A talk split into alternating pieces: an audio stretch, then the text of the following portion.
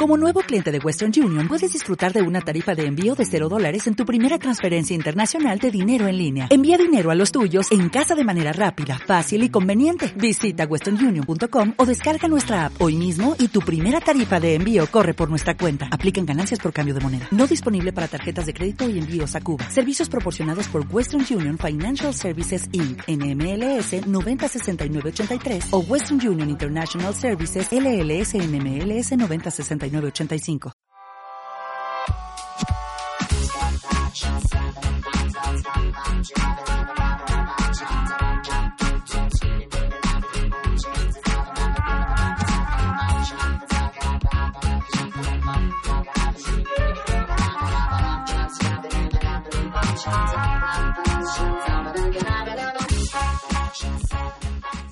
Vamos a ver qué os parece, chicos. Mitad copa, mitad cine. Todo cine más copa. Al revés sería, ¿no? Mitad cine, mitad copa, todo cine más copa. ¿Qué os parece? Usted vendrá conmigo, usted vendrá conmigo vivo o borracho. Exacto. Ebrio o borracho, usted vendrá conmigo a escuchar mi podcast. ¿Ebrio o borracho? ¿Es lo mismo? ¿Sobrio o No, borracho? eso Eh, sí, ebrio. Exacto. Eso siempre es. Voy sobrio. No, perdona, vas ebrio, chaval. Como habéis visto, no. Te has equivocado de adjetivo, chaval. Exacto, el manejo del lenguaje no, no está en mi programación. Chicos, chicas, bienvenidos a Cinemascopa, el podcast en el que un grupo de amiguetes nos juntamos a hablar de cine y de lo que nos da la real gana. Hoy hacemos algo que no solemos hacer normalmente y es irnos bastante atrás en el tiempo y recuperar una película de los 80, esa década dorada que tantos cinéfilos echan de menos y que nos están trayendo a base de nostalgia para vender nosotros productos. Nosotros nos vamos a la fuente directa al año 87, si no recuerdo más, y vamos a hablar de Robocop, la peli, la primera peli en Hollywood de Verhoeven, si luego Santi no nos... Santi es un super fan y seguro que la mitad de las cosas que diga va a estar mal, Santi el otro. Pero bueno, es algo que no solemos hacer. Estamos aquí la señorita María de la Vega. María, ¿qué tal? Hola, buenas tardes, días, noches. ¿Todo bien? Muy bien. Yo tengo que te corregirte, no fue la primera película. No es la, la- en Hollywood sí, ¿no? La otra, la de ¿cómo se llama? Es Tiene una americana con Flesh and Blood. Jennifer, esa, Jason Leigh. Santi. Pero no era americana. No. Es- es- es- realmente la primera que hizo para Hollywood Claro. fue, fue Robocop. Vale, vale. Sí, que previamente había hecho Los Señores del Acero, Flesh and Blood en inglés, efectivamente. Eso es. Un retrato muy sórdido de la Edad Media, con Roger Howard de protagonista, haciendo de tipo chungo para variar. Pero vamos, la primera, la primera película hollywood- hollywoodiense, así en plan grandes fastos, que no son tan grandes, luego hablaremos del presupuesto, fue, fue este Robocop. Hola, buenas tardes. Aquí Santi Negro, un gran fan. A mí que ya se- me han callado la boca, yo ya... Exacto. Hasta luego, Aquí- chicos. Aquí estamos por, por dos cosas. Uno, por un oyente que se llama Víctor. Gracias, Víctor, por formar este. Y, y porque Santi recoge, vamos, le tiras, le pones la Claro, muleta y entra, pero bien. Fue una especie de no hay huevos y yo de esas cosas no, no puedo no puedo estarme quieto, así que acepté el reto y además, bueno, ya hablaremos largo y tendido de, de esta saga de películas, pero es que soy muy muy muy fan de tanto de Verhoeven, casi siempre, como de, de Robocop en, en especial y me gusta mucho hablar de esta película porque creo que es que es una obra con muchas aristas y, si normalmente como los espectadores siempre se acaban quedando con cuatro o cinco cosas, pero es una película mucho más compleja de lo que de lo que parece a priori. Pues la verdad es que si te puedes quedar con lo de fuera, con la acción, con el gore, que también mola, pero dentro hay un montón de cosas que vamos a comentar más adelante. Bueno, como veis, tenemos una mezcla bastante buena, que es la nueva en el tema Verhoeven y Robocop, porque no lo habías visto nunca, No, Robocop no lo había visto. pero Verhoeven sí. Eh, sí, desafío total. Y Por Showgirls. ejemplo. Starship Troopers, No, esa no. un- esa- esas son las el hardcore, ¿no? Luego tenemos el flipado que es Santi, que tú ya te veo, vamos, no te, he hecho- no te he tenido que decir nada para que salieras ahí, ¡eh! eh, ¿Qué estáis diciendo de mi Paul? No, metas con joven. Sí, hombre, por ejemplo, mira, yo hasta con el, hasta- voy a decir que incluso con el tiempo he cogido hasta cariño a Showgirls, a pesar de que es un espanto de película en todos los sentidos, ¿no? Pero, no sé, es que me parece que es un director tan personal y una, mm, con una forma tan suya de contar las cosas que, que a mí siempre me resulta interesante. A mí, por ejemplo, su última película, él, no sé si ha hecho otra después, creo que no. Pero él es una peli que me fascinó en su momento, me parece un, no sé. Es, es un director que siempre tiene algo que ofrecer, incluso en Showgirls, malditas. sea. Bueno, Showgirls es que es, es un placer culpable, vamos, Total, del, cam- del total. tamaño de una montaña. Sí. Claro, es de esas películas que cuando estás en tu rollo cinéfilo dices, no, no, no me puede gustar. Y cuando meditas un poco sobre ti mismo dices, no, no me va a gustar jamás, pero madre mía. eh, Como, la ponga, como me la pongan a las película- 5 de la tarde un día, me la, me la y no trago solo eso, es que es, es una película que si no existiese habría que inventarla. Yo solo puedo decir eso al respecto. Es la, es la típica peli, es un poco como esta, que la estás viendo y dices, joder, esto, qué, qué burrada, pero qué, qué Que gracioso. ida de olla, ¿no? Ya. Bueno, y yo que soy un poquito el normal. El soy- normal. Quiero decir, soy un niño de los 80, pero tampoco soy un super fan de estas películas, casi de ninguna, ¿eh? Más que Regreso al futuro es mi debilidad. Ya lo sabéis. Por eso no vamos a hacer nunca un programa de Regreso al futuro. Es como las secuelas de Regreso al futuro que no van a existir nunca. Pues en Cinemascopa, bueno, no. Nunca No lo- digas no lo voy a nunca, decir. por si acaso. Nunca digas nunca. Eso es. Exacto. A mí con Verhoeven me pasa un poco lo que creo que le pasa a muchísima gente, por eso me he puesto el adjetivo de normal en esta charla que vamos a tener, y es que a veces no se le entiende. Es algo que tú ya has dicho ya, Santi. Yo viendo Starship Troopers con Robocop, yo me quedé, obviamente, la vi de bastante más pequeño y me quedaba, pues eso, con, joder, un robo policía que mata que mata malos y oye, qué divertido.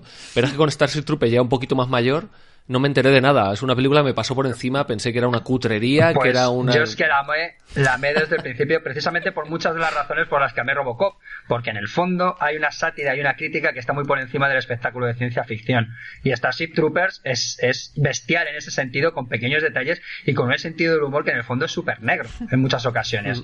Y yo ya te digo que desde el principio dije, esta, esta peli es, es muy grande.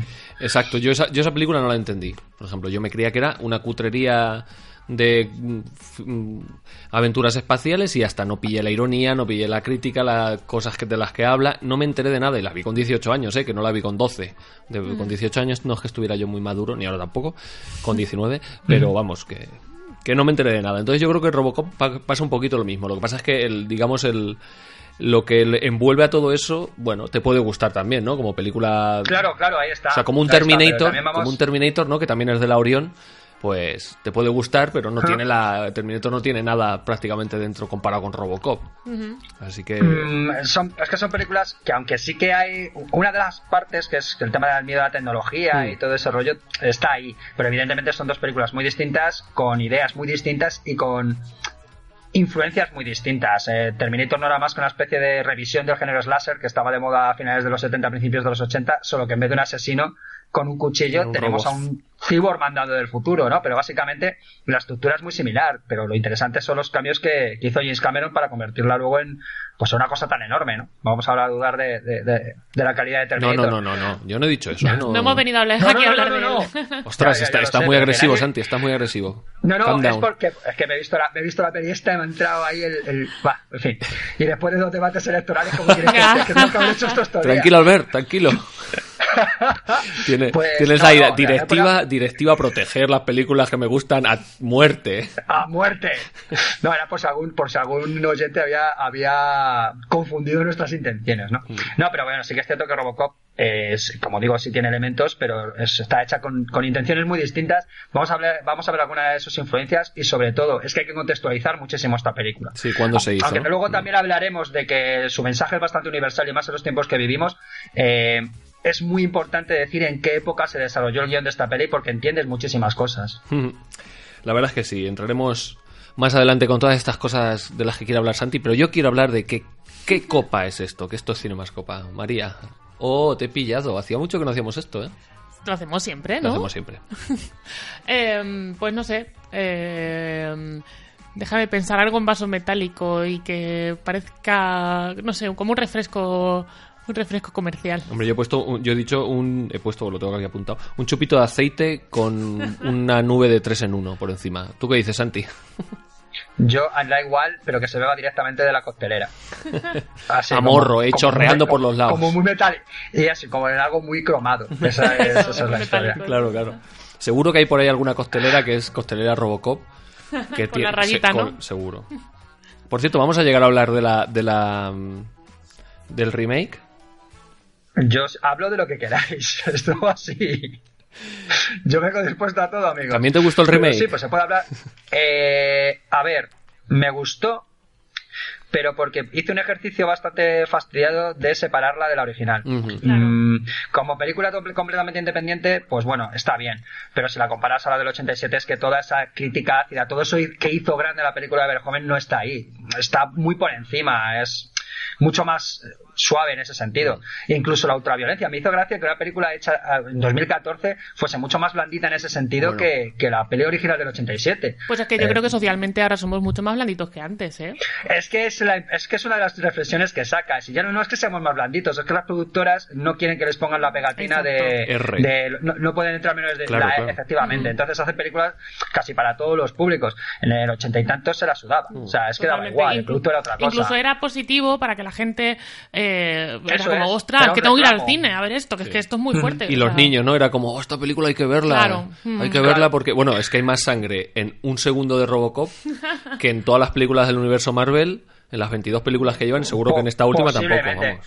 ¿Ves? Pero, pero entiendo que el universo Marvel no quiere hacer esa apología de la violencia porque realmente no va con ellos. O sea, en los, los cómics tampoco hace ese, mo- momentos eh, pues que sí que lo pide el cuerpo, pues a lo mejor vemos algo más. Pero por lo normal no vamos a ver esa, esa ultraviolencia y, y vaya, eso yo lo entiendo. Y de hecho, de hecho, ni siquiera en las que son R, o sea, en las que son R, incluso la violencia o la violencia que vemos en las pelis de Hollywood hoy, hoy en día está como muy cartoonizada, ¿no? Es Deadpool, o ya ves Sí, tú, es muy paródica, o sí. Tarantino, o sea, es como violencia de mentira.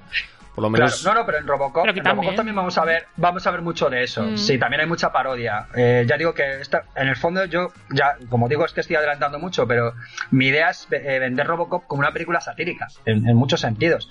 Y, Sí, sí, ese- y funciona y, y sigue funcionando en el tiempo por eso. Si hubiese sido un, simplemente un espectáculo de acción, a día de hoy estaría completamente vendida. Incluso en efectos especiales que en su momento eran lo más de lo más, ahora pues nos parecería, joder, Robocop nos parece Sí. nuestra tostadora da más miedo, ¿vale? es así. Pero la película yo creo que, que per- permanece en el tiempo y perdura precisamente por todos estos temas que trata. Y es que, mm, como pasa muchas veces con la ciencia ficción, eh, Robocop se, ante- se anticipó a lo que iba a pasar años después. Robocop no nos estaba avisando de cómo funcionaban las cosas Mm. y, y nadie lo vio. no. Bueno, que tú dices que es. Bueno, luego lo hablamos lo de la violencia, pero es que a mí me parece una violencia muy. Muy agresiva, muy violenta, valga No, no, la es redundancia. Muy, muy bruta, es muy bruta, pero muy, muy, ensa- ensañándose también. en el dolor. Porque no es te pego 20 tiros y te mueres y te caes, no, te pego 20 Sí. tiros, te mueres, te quedas ahí, te quedas ahí. ¡Oh, oh, Dios mío! O sea, no es. ¿Vale? O sea, es que a mí la escena de Murphy me da, un- me da miedo directamente. Bueno, ya No, luego, no, la- luego hablamos, ¿vale? Oye, ¿va a haber spoilers? es También, es una, es también una peli nueva y no podemos hablar. También podemos hablar de el puntito sádico que tiene Verhoeven en todas sus películas, así que Sí. tampoco, tampoco es sorprendente dentro de su filmografía, porque ojo el amigo también. Sí, sí, le gusta este. es una persona, es un holandés con problemas. Es vaya. una- la de holandés errante y viole- ultraviolento. Un poco naranja mecánica. Bueno, venga. Eh, la música que estáis oyendo y vais a oír a lo largo del episodio es de John Bartman, Semaphores de Free Harmonic y, por supuesto, Adam Henry García que pone la canción de clausura del programa. Vamos a escuchar la de apertura, que es la sintonía, lo mejor de largo del programa siempre, y comenzamos.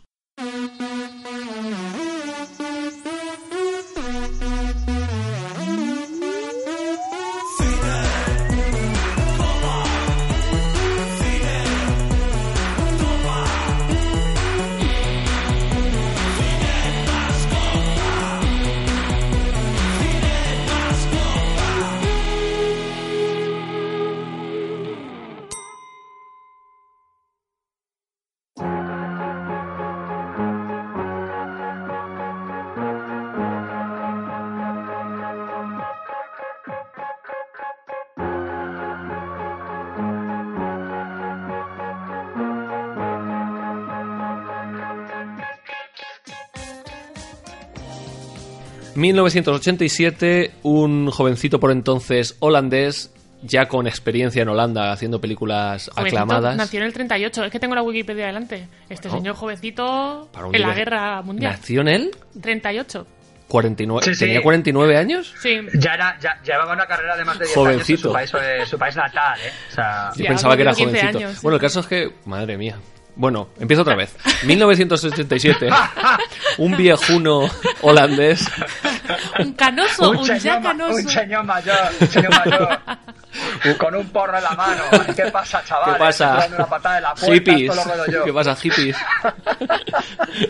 Ay, madre. Eh, bueno, pues Verhoeven, después de su comienzo de carrera en Holanda, llegó a Hollywood e hizo esta peli ultra violenta sobre este robot, mitad policía, mitad robot. No, perdón, ¿cómo es? ya me habéis liado. Mitad policía, mitad robot. Me ha gustado eso. Todo. Aspiradora. Ese- Mitad ese rumba, era mitad- Pero digo que será Villarejo, mitad policía, mitad robot. ¿Qué es eso? Ay, ¿cómo era? Ya, ya me habéis liado. Eh, mitad, mitad humano, mitad, Mitad robot, hombre, todo todo policía. policía. claro. Todo- mitad máquina, todo policía. Eso, era, eso. era algo así. Bueno, auspiciado por la Orion, esta máquina de hacer películas ochentera también, que también tiene capítulo aparte. Bueno, pues hacía esta peli con Peter Weller, Nancy Allen, Miguel Ferrer y esa pléyade de malosos que hemos visto en millones de películas, sobre todo de, de Verhoeven. Y también, pues otro par de cosas que todo el mundo comenta siempre es la música de Poliduris. Chan, chan, chan. Y el director, o sea, el, perdón, el escritor que es el mismo de Starship Troopers, aunque lo escribieron a dos manos, a cuatro manos, pero bueno. Bueno, Santi, ¿qué nos cuentas del proyecto? Porque creo que, como decías tú antes, antes de hablar de la peli hay que poner en, Cimentar, ¿no? en contexto la producción. Vale. Pues todo esto nace de la mente de Edward Newmeyer y Michael Miner, dos amiguetes que, bueno, siempre habían querido hacer películas. Y la verdad es que tardaron muchísimo en encontrar a alguien que, que se interesase por este guion. Eh, la idea le nace a, a, sobre todo a Newmeyer, que digamos que es el- la, la mente brillante dentro de, de- de esta, de esta historia, eh, viendo Blade Runner. Eh, vio, vio un póster de Blade Runner y le preguntó precisamente a Miner, oye tío, ¿y esta peli de qué va? Y le dijo el otro, de un policía que caza robots. Entonces su cabeza hizo clac y dijo, policía, robot, y si lo mezclo todo. ¡Pum! ¿Vale? Entonces, claro, y empezaron a escribir esta historia, ¿no? Eh, tardaron, como digo, bastante tiempo en, en- en que alguien se interesase por, por Bueno, el es tema. que, es que si lo piensas ahora viendo la película, pues casi es. No es un cliché, pero bueno, ya es como un personaje. Hoy en día moderno, estamos ¿no? acostumbrados a ver esto. sí. Claro, pero tú en- Mm. hace tiempo le dices, es mitad policía, mitad robot, y sale. po- Uf, dices, uh, Bueno, tío, ¿de qué va esto? También hablamos, hablamos de una época en la que había mucha cocaína en los, en los estudios de Hollywood y, y cualquier mierda se rodaba. ¿eh? O sea, No. los finales, oche- finales de los 80 y 90 mm, se llegaron a rodar cosas que, que solo se explican a través del consumo de estupefacientes, si no, no. no Sí, co- no como los sentido. cómics, ¿no? Sí, sí, ese rollo. Eh, pero va, eh, el caso es que esto funcionó. Y el proyecto llega efectivamente a manos de, de Orion, que fue la primera productora que, que se encargó de la, de la pues de, de lanzar este personaje. De hecho, eh, a pesar de lo que parezca, o sí que lo parece, el presupuesto era relativamente escaso para la época. Son 13 millones de, de- de dólares, que no estaba mal. Lo que pasa es que, claro, si comparamos con las millonadas que se gastan hoy en día, Claro. eh, parece es el presupuesto que se han gastado, por ejemplo, en Vengadores solo en Donuts. Sí, seguro, vamos. Eh, es así, bueno, o sea, eh, es, es bastante re- bestial. recaudó 53, éxito total. Ujú. Éxito total, claro, claro. No, no, y además que hablamos, claro, de las recaudaciones de la época que están muy lejos de, la- de las bestialidades que son, que son hoy en día, ¿no? Y bueno, claro, eh, como digo antes, había que, que contextualizar mucho, porque Robocop hay que marcarla en la década en la que nace, en los años 80.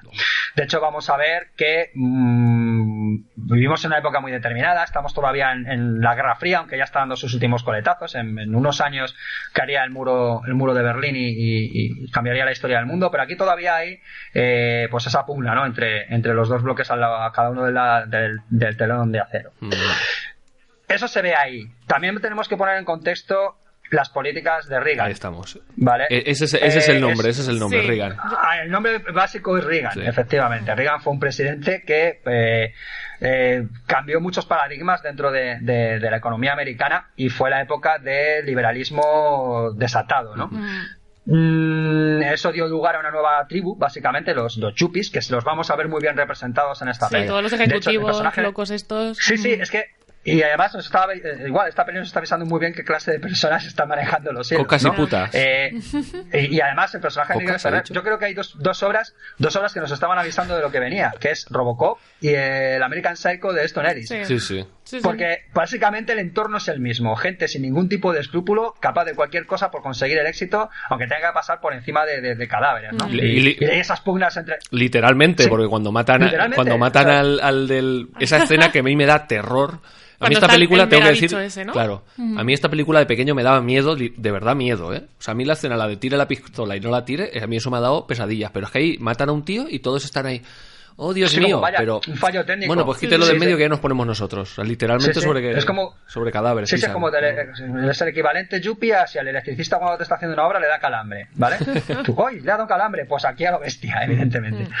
Vale, y entonces yo creo que ya digo que había dos obras que se escribieron, o sea, se- más o menos salieron a, a- a la par, con unos años de diferencia quizá, que, nos estaban explicando muy bien cómo funcionaba ese mundo, ¿no? Y era la gente que estaba empezando a, despuntar como una clase social nueva de triunfadores y, eso, gente muy turbia, ¿no? y sin respeto por nada, por lo antiguo ni por nada. El dinero y la moral, el dinero y la moral, pues en este momento rompieron completamente cualquier tipo de relación, ¿no? y, aparte, eh, incluso aunque estamos hablando de un momento en el que eh, Detroit Detroit era uno de los grandes motores de la industria y para mí es un escenario brutal, porque era eso, como la joya de América, ¿no? En, cuanto en ese sentido, toda la industria del motor eh, estaba eh, enmarcada en ese lugar. Y sin embargo, esta película nos estaba hablando de un Detroit completamente destruido, al borde del, colapso social, eh, en el que había crimen, delincuencia y paro, porque las industrias estaban desapareciendo y era una ciudad en picado. Y resulta que veintitantos años después, en la famosa crisis que nos hemos comido en el último tiempo, Detroit era así. El centro de Detroit quedó mm. se, convirtió en un desierto de acero y cristal, todavía mucho más triste que lo que nos contaba Robocop, que evidentemente era una hipérbole muy exagerada de, de, ultraviolencia, ¿no? Porque no era tan divertido contar una historia sobre una ciudad fantasma que una historia llena de, de, pandillas punkis matándose los unos a los otros. A mí eso es lo que más de todo el contexto, lo que más me, llamó la atención fue el, retrato de, Detroit, que es el Detroit de los 2000, ah. o sea. Es que eso, estaba, mm. eso es, se estaba adelantando completamente a su tiempo. Y es que por eso me gusta mucho hablar de esta película. Es que es casi profética. Mm. En el sentido, os estamos avisando, esto viene así. Sí, sí. Pero claro, ¿qué pasaba? Que por eso me gusta hablar de esta película, porque el espectador medio, incluido yo en su momento, pues te quedas con la violencia, el rollo casi de superhéroe que, rodea la película y, toda la acción, que, que, las cosas como son es bastante brutal. Pero, como digo, es una película de aristas, de detalles que nos está hablando de problemas que tenemos incluso hoy. ¿No? El tema este de grandes compañías echando a la gente de sus barrios para construir mega urbanizaciones y especular con el terreno. Joder, si eso es nuestro día a día, no abrir el periódico. ¿Qué vamos a contar? ¿Vale? Sí, sí, la gentrificación. gentrificación también. Marcada la, famosa gentrificación, eso sí, es. con esos eh, carteles de Delta City, como la ciudad del futuro, que es lo que, lo que hay que construir mm. en lugar de lo que tenemos ahora, ¿no? Eh, mm. y, el cartel con la persona sonriente, con la familia sonriente y detrás eh, toda una, ciudad pudriéndose. Es mm. que a mí me, me, me, resulta aterrador, incluso decir, madre mía, esta gente estaba ahí, estaba la pomada y no lo estaba diciendo. digo. En vez de decir, vamos a hacer que la gente mejore y que donde viven pues se convierta en otra cosa porque esas personas mejoren, vamos a quitarlas de ahí, vamos a poner otra cosa encima, vamos como a hacer si no existieran. asesinos que se quiten de en medio y se vayan a sujetos y ahí se maten entre ellos, se mueran y se conviertan en lo que sea. Y más cosas sobre el contexto. Hablamos de un momento en el que la OCP, esa compañía malévola, se ha hecho cargo de la seguridad de una ciudad. Prácticamente en ese momento está privatizando a la policía. De los servicios públicos, sí, sí. Efectivamente, entonces también nos estaba diciendo, esta gente viene a quitaros lo vuestro. Total. ¿Vale? Esta gente viene a especular con vuestro estilo de vida.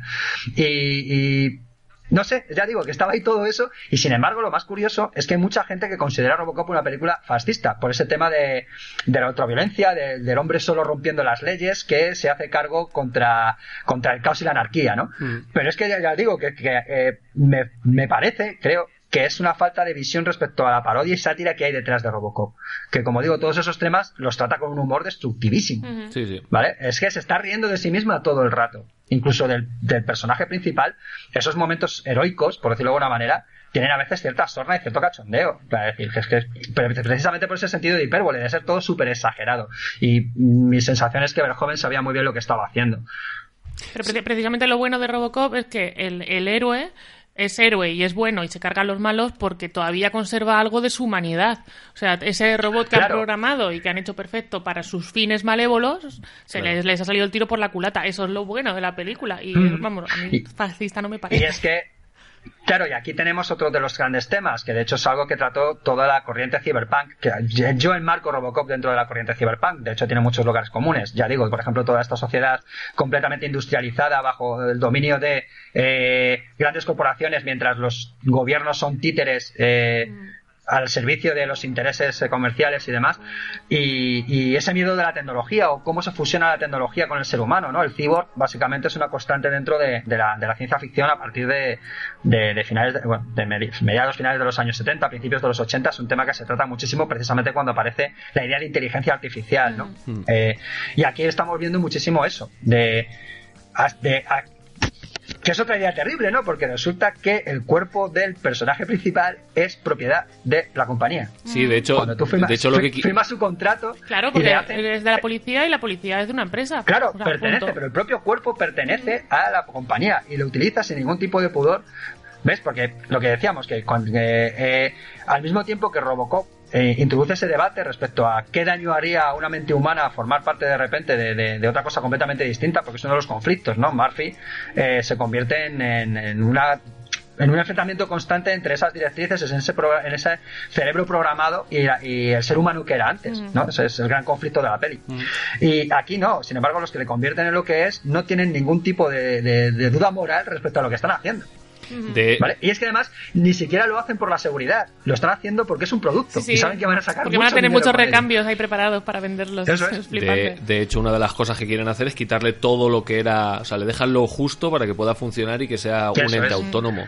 Con la Eso es. programación que ellos quieren y, y que parezca que hace lo que, que hace porque es lo que quiere ese ente, pero realmente no, está programado. Y le queda el brazo y dice: No, no, cortarle el brazo Esa porque. escena es buenísima. Están ahí los científicos. Ah, mira, el brazo le funciona bien. Y el otro.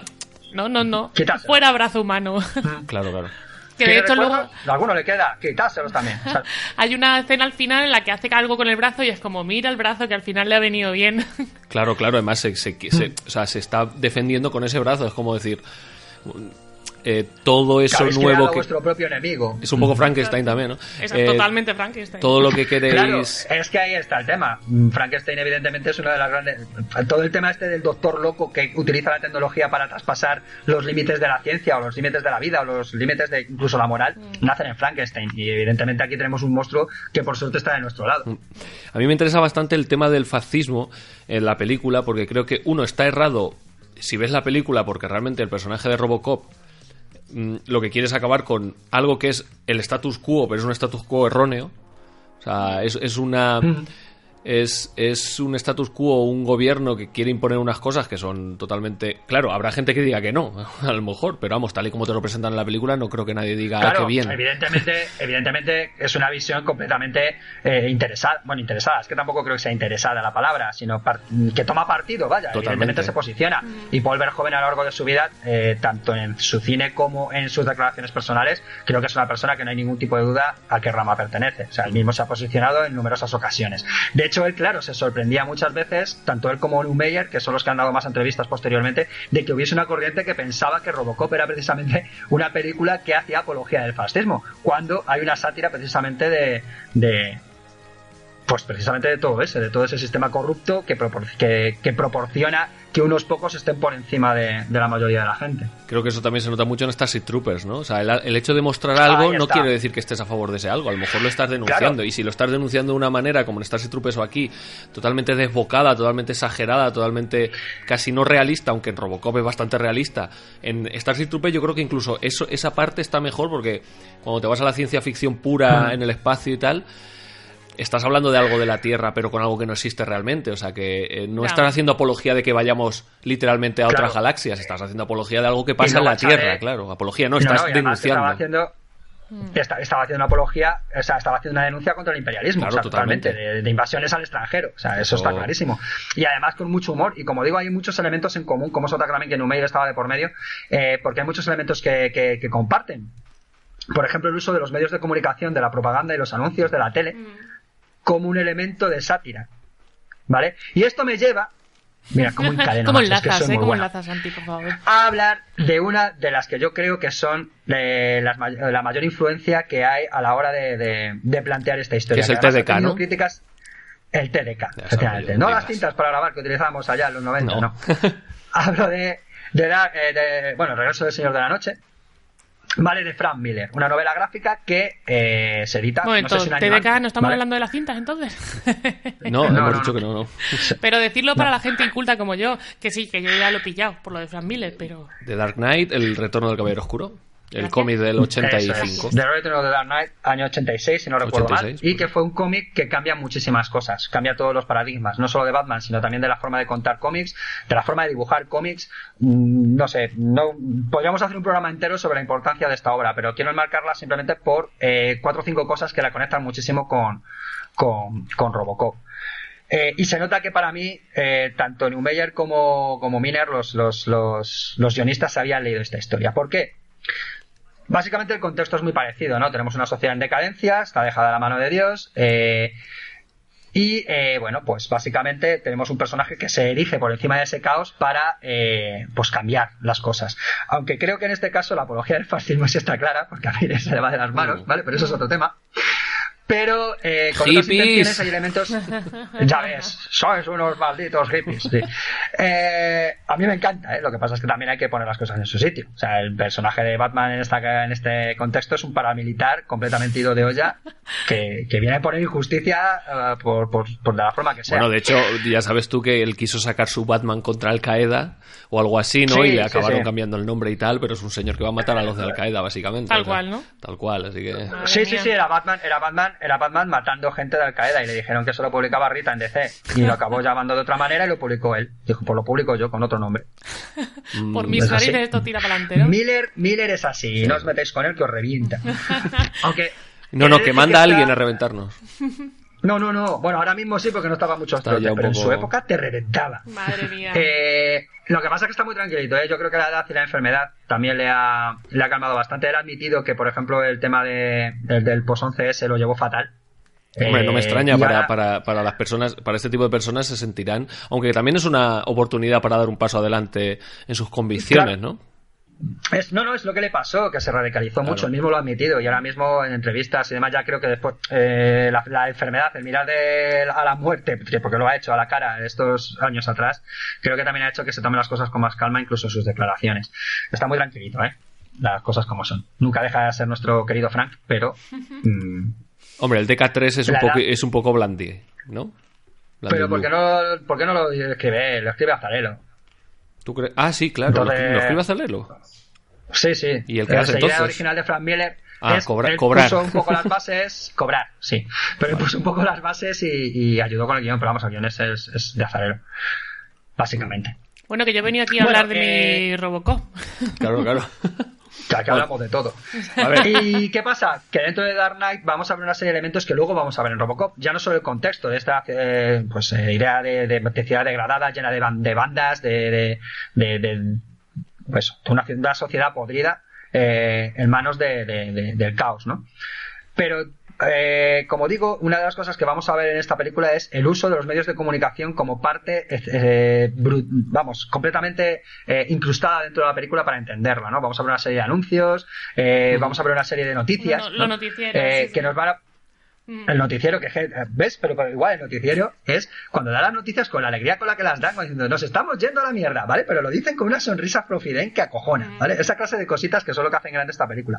Y eh, aquí en, en- en la novela gráfica de Frank Miller vamos a ver precisamente esa clase de cosas. Cómo los medios de comunicación son un poder más y, y cómo se incrustan dentro de la narración para dar esa, esa sensación de control no porque al final es lo que lo que vemos. Los medios de comunicación os están contando lo que lo que les da la gana Mm. vale y luego los anuncios que son demenciales a mí me acuerdo del famoso anuncio este de guerra nuclear compártelo con tu familia. Destruye a los tuyos. Destruye a los tuyos, tío. Es, es que, y- pero ves, pero por ahí nos está metiendo también con una ironía súper Claro. ácida el miedo que había a la Guerra Fría en ese momento, porque el ataque nuclear era una cosa inminente. Todos los días te levantabas con el miedo del ataque nuclear de los rusos, ¿vale? Eh, porque siempre se ha necesitado un enemigo. Eh, y en ese caso, en ese momento, eran los rusos que en ese momento estaban intentando. eh, No irse no, vamos, no tenían muchas ganas de atacar a nadie porque estaban intentando no colapsar ellos mismos. O sea, Y, era y también el programa este de televisión de te lo compro por dos dólares. O sea, la televisión se utiliza como medio de mostrar cómo le están comiendo la, la, la cabeza a la gente y les están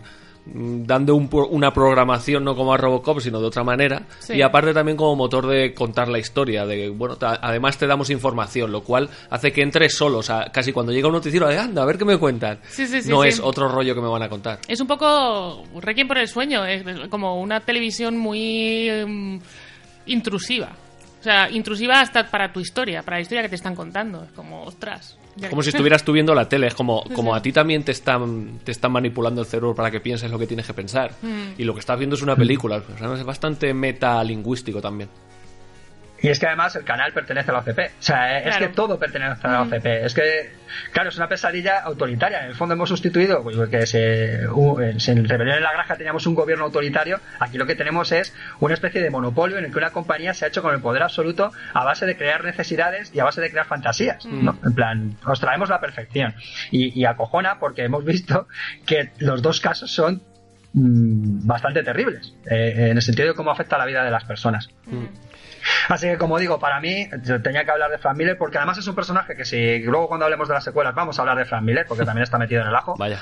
Pero me parece fundamental hablar de su obra porque eh, creo que es una gran influencia, sobre todo en el modo en el que se cuentan las cosas en las películas. Aparte de eh, todo el contexto, como decimos, que, que, también es bastante, bastante evidente, pero, pero eso, los medios de comunicación como parte fundamental del avance de la narración. Exacto, bueno, pues todos estos temas están en la peli. Liberalismo, privatización extrema, incluida la policía, capitalismo, gentrificación. Reagan, bueno, no hemos hablado del, de la coña que traen con lo del sistema de la guerra de las galaxias, ¿no? De protección del gobierno de, de, Estados Unidos, que eso es real. Y cuando falla, y se han muerto dos expresidentes. Un día triste para la historia de, de este país. Y a continuación. Y a continuación. Tío. Es que es eso, la frialdad, la frialdad con la que tratan ciertas cosas. Es, es, es, brutal. En plan, vamos a lo serio, que es que nosotros os vendamos cosas y salen los anuncios. Mm. Esa, clase, esa clase de historias. Como digo, eh, es importante hablar de todo esto, de todas esas pequeñas piezas del puzzle, porque evidentemente conforma una película mucho más compleja y que va mucho más allá de esa ultraviolencia por la que se hizo famosa en su momento. ¿no? Todo el mundo hablaba de la, de la extrema violencia que veíamos en Robocop. Y como digo, también quizá a lo mejor es víctima precisamente de eso. Es tan efectista en ciertos sentidos que precisamente sepultó toda esa ironía.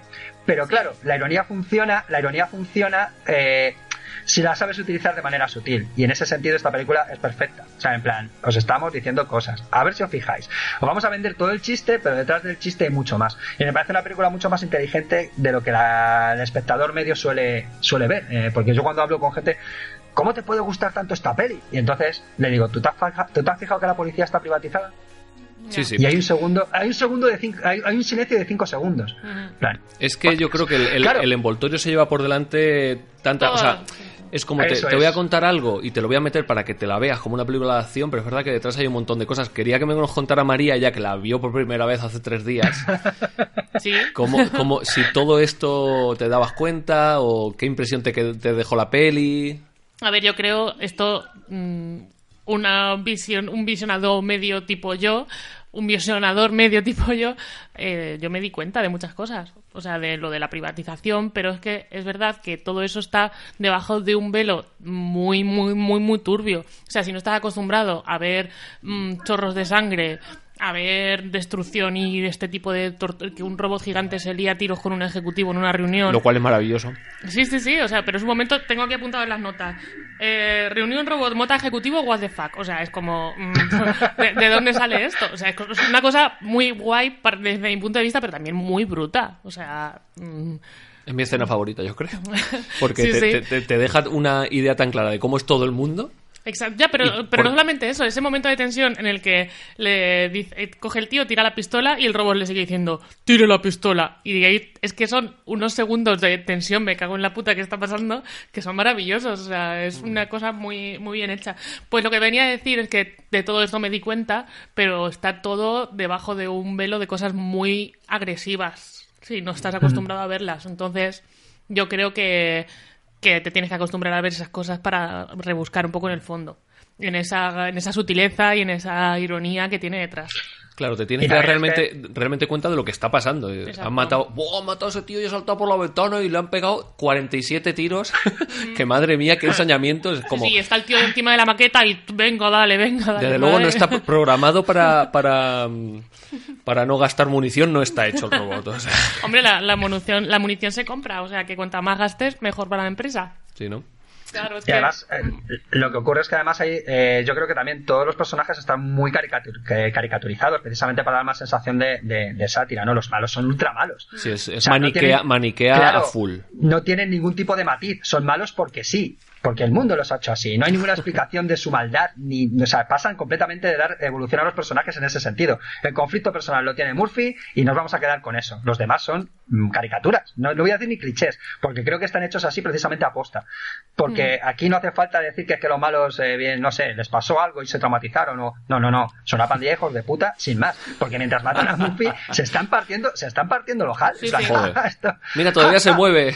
Claro. Sí, sí, no, no, además, y, la mano. Y además o sea, eso, sadismo. eso es ni si, bueno, hay uno que se compra un coche, pero ni siquiera dice, bueno, es que quieren conseguir ser el dueño de la empresa o forrarse más. No, no, no es, es, les gusta destruir, porque sí, hay un momento en que cogen, que bueno, eso es otro tema de la película, ese está más, a lo mejor, ese lo he leído, que es, el, es verdad, que es el plan de, del, como de la, del, no el machismo, sino la masculinidad de quién la tiene más grande, Sí, ¿no? el- Mira qué pistola tengo y mira qué destrozo. También. Y mira qué coche me he comprado. ¿Ese es tu coche? Espérate. Gasolina, fuego, Claro. adiós tu coche. El mío es más grande. Sí, sí, Sí, sí. Es que- totalmente así. Mm. De hecho, a mí me gusta mucho...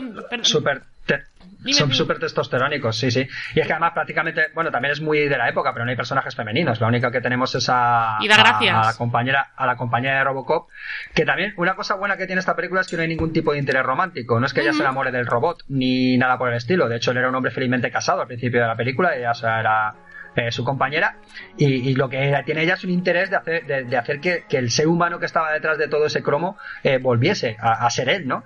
Pero por suerte no vemos eh, ningún tipo de interés romántico en la peli que, que siendo la época no sería na- nada raro de en plan la bella y el robot, ¿vale? No, Y la manera de presentarla a ella es maravilloso, dando hostias a un malo en la comisaría. Es como. Y se quita el casco y es como, hola, ¿qué tal? Ah, yo echo, de- echo de menos que luego patee algún culo más, también te digo, ¿eh? Ya es verdad que ahí lo siguiente que hace es curarle, curar a Robocop y estar un poco Y, atenta. Mm. y- y liarla, básicamente, haciendo ruido y no sé qué. Es un poquito... Pero bueno, dentro de lo que cabe pasar en los 80 tampoco... Joder, vamos, da gracias. ¿Sabéis que esa actriz era, era la esposa de Brian De Palma entonces? ¿Qué me dices? Ah, ¿no? Mm, ¿Qué pues sí. Lo he encontrado por ahí. Lo que, lo que quería decir antes es que me mola mucho la dualidad de los dos tipos de malos que hay. Los malos auténticos que van trajeados y que controlan todo el cotarro y los malos tontos, tontos lelos que están ahí con Los la esbirros, droga los y con el- esbirros. los esbirros, exacto, pero es que es una cosa muy muy cliché también. O sea, Sí. eh, un poco el mensaje pierde fuerza porque aunque es muy sutil en algunos aspectos o en, en- en- en el core, digamos, en el núcleo es como muy mm, sutil, luego está también, aparte de la ultraviolencia y de todo este tema, están pues los clichés ochenteros de Poli bueno, Harry el sucio, o soy muy honrado y soy muy bueno. Bueno, es que a este señor Eh, le dieron 13 millones, que aunque parezca poco, yo creo que era bastante en su época, ya lo hemos hablado, y tenía que hacer una película para que la gente fuera a verla, quiero decir, creo que está Por muy bien. supuesto, Claro. por supuesto, sí, sí, sí. sí. Entonces, claro, hecho, tú, le- el tú- joven- tú le pones a un niño un robo policía y un tío con un pistolero así, y quién no va a ir a ver eso. Pues, por Claro. Dios. Pero vamos, que Verhoeven fue casi una segunda opción. Realmente, no sé si sabéis quién era el primer señalado por Orión para dirigir la película, aunque eso se supo después. No lo sé. Yo lo he leído pero no me acuerdo, así que cuéntalo. Eh... ah, espera, que se me olvida el nombre. eh... No, ¿cómo se llama este hombre? Ah, ¿Brian Cox puede ser? Eh, Uy, no, no me suena. Bra- Brian Cox, no sé quién es. Voy a mirarlo. Eh... ¿El padre de Courtney? Molaría. No, eh, fue el, el director de Sissy Nancy. De- bueno, a- a- es que sé quién es, pero no me acuerdo de- del nombre. A ver si lo No, encuentro. tú lo tenía cuenta, mis cuen- notas. cuenta, cuenta, y voy, voy yo mirando. Lo tenía en mis notas. Bueno, eh, la historia es que. Es que te, te has eh, hecho notas para la... Ostras, esto sí, sí que te gusta yo Robocop, siempre- te has hecho yo notas y siempre todo. Yo siempre me hago notas, tío. Eso es mentira. Da Lo sabes. igual de lo que hable. No, no, es verdad. Y, y no soy de los más chungos de haciendo notas. Alex Cox. Vale, ya me ha venido a la cabeza. Vale. ¿Quién es Alex Cox? Alex Cox es un tipo que hizo dos películas que son fundamentales dentro de la cultura punk, que son Repo Man y Sissy Nancy. ¿Vale? Eh, Repo Man es una auténtica locura, eso es muy trippy. Eh, os recomiendo mucho que veáis la peli, a mí me gusta muchísimo. Y Sissy Nancy creo que es su película más famosa, que cuenta precisamente los últimos días de Sid Vicious y, y su novia, eh, pues eh, justo antes de que la, la matase y demás. Entonces, es un, es, es un personaje que, que luego ha sido actor en muchísimas películas también. Oye, de, de que ha Repo tenido Man, mucha- ¿no hablaste ya una vez por aquí? Cuando hablábamos de películas mierder o algo así, o musicales mierder, ¿es un musical? No, pero es que esa Repo Man es otra. Ah, vale, vale. Vale. Digo, ¿la he visto? estoy ¿La he visto? Claro, claro, Repomen está de Repomen que digo es la que salen los tipos estos recogiendo trozos de personas porque no pagan sus cosas. Vale. gu- me gusta. Madre mía. Que salía Jude Law, si no recuerdo mal. Ah, dices la de hace poco, ¿no? Claro, y Repoman es que luego hicieron un musical basado en esa película, ¿vale? Es que es todo muy loco, pero la original, esta Repoman que os cuento, va de un tío que dedica, se dedica efectivamente a recoger coches, ¿vale? Es su trabajo. Pero la cosa es muy loca, ¿vale? Hay encuentros en la tercera fase, hay mucha droga, hay mucho punky, es una película fabulosa, la adoro. Y, Emilio- y, y entre medias de todo eso, Emilio Estevez, ¿vale? Esto, esto es así de loco. Arma Eh, joven. es el protagonista, muy joven, estamos hablando de principios de, de los 80. Y Cincinnati, que Como digo, joven, casi de joven. Sí, sí. ¿Ver joven o ver Casi. viejo? Ver viejo. Ah, ¡Ah! Alguien tenía que hacerlo. joder. tenía que. Robocop, Robo- Robocop no nos avisó de esto. Mira que nos avisó de cosas. Tiene- Directiva número 5, no hacer chistes malos. No, chistes. Bueno, menos mal que todavía no ha salido el otro. Hazlo, Santi. ¿Hay otro? No, hombre, no, el del. No, no, ese ese, no, es, no, no, ese ese no. es- ese es del otro Santi, ese es del otro Santi. Yo no lo voy a hacer. Eh, bueno, pero como iba diciendo, entonces este director, eh, que como digo, fue muy influye- eh, estaba muy influido por la cultura punk, pero luego también él fue muy influyente precisamente para la cultura punk de, de mediados de los 80, ¿no? Los coletazos de, de todo el movimiento. Y hubiese sido muy interesante ver su visión de una peli eh, tan caótica y tan salida de madre como esta, ¿no? Pero el caso es que al final cayó en las manos de Verhoeven, que también era bastante caótico y salido de madre, y a mí me flipa mucho cómo dirige y en esta peli se cuela. Además, es un tío que sabe mucho de cine, sabe muy bien medir los ritmos, la peli en ese sentido no es un espectáculo de acción al uso, tiene muchos parones, hablan un montón los personajes Sí, y se verdad. encarga de dar mucho contexto, ¿vale? Se encarga de demostrarnos lo cabrones que son los malos, eh, la relación que tienen los buenos y, y también incide mucho en el conflicto de, de Murphy, un poco por encima quizá para no caer en el sentimentalismo, pero pero es la base fundamental de la película, cómo Murphy acaba recuperando su esencia, su alma, por decirlo de alguna manera. Claro, y está ese sueño, y está esa visita a la casa en la que tiene visiones de su mujer diciéndole, ay, cómo te quiero, y de su niño con las pistolas en las cartucheras y tal. Joder, está... Que por cierto hay una incongruencia grandísima. Vamos, ¿cuánto cobra un policía en Detroit? Menudo casoplo, menudo casoplo tiene. Ya, ¿eh? Bueno. Bueno. pero ahí se vive. Pero los casoplos en los suburbios de Estados Unidos están tirados de precio, aunque sean chaletazos. Es todo así. Y Era la además la se todo la vida tenía- todos los días por el Claro, pero además, ciudadano. que era la, era la época en la que había que ser propietario. y Es que es eso, es puro Reagan. Y estaban dando pasta a chorro los bancos. Anda, Mm. mira, Claro. si es que esto va así. Pero de todas formas, aunque, aunque se pare y explique, creo que la película tiene un ritmazo espectacular. Sí, sí, es brutal. O sea, eso- en No- no eso, cae. y encima con lo No de los cae. parones, pero hay... mm, Y además, yo creo que cuando alarga es por, por algo, porque por ejemplo, en la escena está la que digo yo que coge los pistolones de mira qué pistola tengo, y empiezan a disparar, se tiran como dos minutos disparando cosas. Que es como, ¿qué pasa? ¿O sobraba efectos especiales? O como si con que disparen una cosa ya vemos lo que hace la pistola? Entonces digo, es como, no sé exactamente qué me quiere decir con eso, si que están haciendo una competición de masculinidad, de a ver quién dispara más, a ver quién No, mira los, más los- lejos. los o- chalados que están los malos y ya está. ya, pero eso ya lo sabes un poquito, ¿no? Desde luego, una cosa que consigue esta película es que le tengas una escola a esos tíos Total, exagerados. o sea, esos que dan asco, porque, porque son ese cliché de maldad sin paliativos.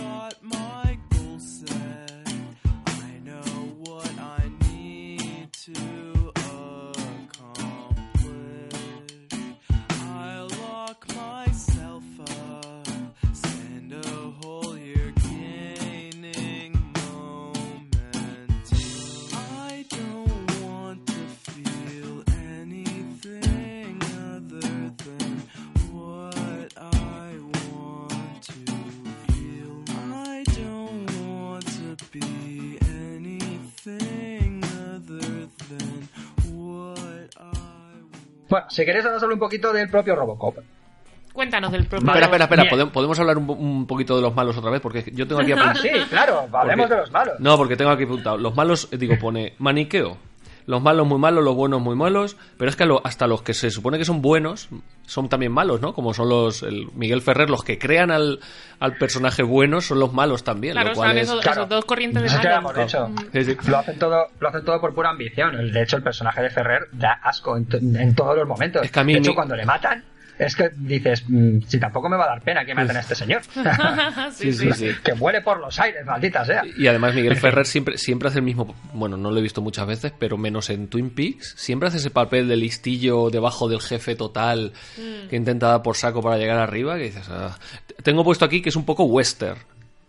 ¿No es ¿A un poco western? todo- ¿A ti todo te parece un western? No, porque yo tengo la esta de que, yo qué sé, cuando hay un personaje que, que es bueno porque es bueno, porque tiene que... ¿no? Y el- Claro, el, el John Wayne es bueno porque tiene unos ideales y unos tal y unos cual, y tiene que cumplirlo y todo está en su contra, no sé qué, western. Pum. Sí, es un solo, y al final que es un solo ante el peligro, ¿eh? Claro, Al final Robocop claro. está solo. Bueno, Eh, menos, menos ella, menos la compañera, pero bueno. Sí, sí. pero vamos, que básicamente es eso, es un yo contra el mundo que efectivamente, a ver, si en cuanto sacas una pistola, el western está ahí. Exacto. Vale, y, y Robocop también es una buena mezcla de géneros. Tenemos desde hay algo de thriller, tenemos eso, tenemos también cine de superhéroes, que narices, esto ¿sabes? Sí. Eh, pre- precede un poco al, al cine de superhéroes, Totalmente. ¿vale? Dos años, dos años después vendría Batman, que ya sería el pistoletazo de salida, pero, pero aquí hay mucho de cómic. De hecho, eh, una de las cosas que os quería contar es que Robocop precisamente está basado en personajes de cómic. Por un lado, eh, eh, el juez Dredd, vamos, me parece que es una visión gráfica Total. evidente de lo que luego es Sí, sí. Robocop. Sí. Y otra de las cosas que además hay bastantes eh, eh, guiños al cómic, a- no sé si conocéis a, a Rom, el caballero del espacio. Pues no. Es el de la Vale. tele, ¿no? Vale. O algo así. No, eh, sí, el, el personaje que está en la tele se basa un poquito también en él, pero Rom era una especie de cyborg, un robot que viene del espacio a la Tierra. Era un personaje de Marvel, solo que ahora es curioso porque Marvel perdió los derechos y entonces Marvel no puede reeditar ningún cómic en el que esté Rom. De hecho, tú te compras a veces recopilaciones de cómic que de cualquier colección y lo ponen, no podemos publicar los siguientes números porque aparece Rom. Vale. Cosas así, pasó con varios personajes. De, es es súper interesante esta historia. Pero como digo, en su momento fue un personaje súper súper conocido. Y ya digo que esos dos personajes son eh, inspiración visual para, para crear a- a- aquí al amigo. O sea, podemos Y, decir que es eh, cine, cine social, cine social, western, superhéroes, thriller, Policíaco. policíaco. También. Ujú. Cyberpunk. es que tiene. Yo Cyberpunk no lo veo tanto, porque Yo aunque sí, hay yo- yo la- inteligencia artificial, ¿no? Se supone, y el, el- el amanecer de esos robots ahí con, Sí, con inteligencia, pero Y ese mundo tan destrozado y tan. Claro, es que el cyberpunk es básicamente ambiente. Aparte de la tecnología, el ambien- eh, esa, esa decadencia social, eh, y además en un futuro cercano, es el, el escenario que hemos, que hemos visto en el cyberpunk chorrocientas mil veces. Entonces yo sí, yo personalmente sí que la encuadro dentro de, de, de esa historia. Mm. Además, igual a esos elementos de grandes compañías que tienen subyugadas a gobiernos corruptos, jolín, es que es otro punto en común. Y eso, vamos, desde William Gibson, incluso ya gente previa, ya estamos viendo esos, esos elementos en... en Mm.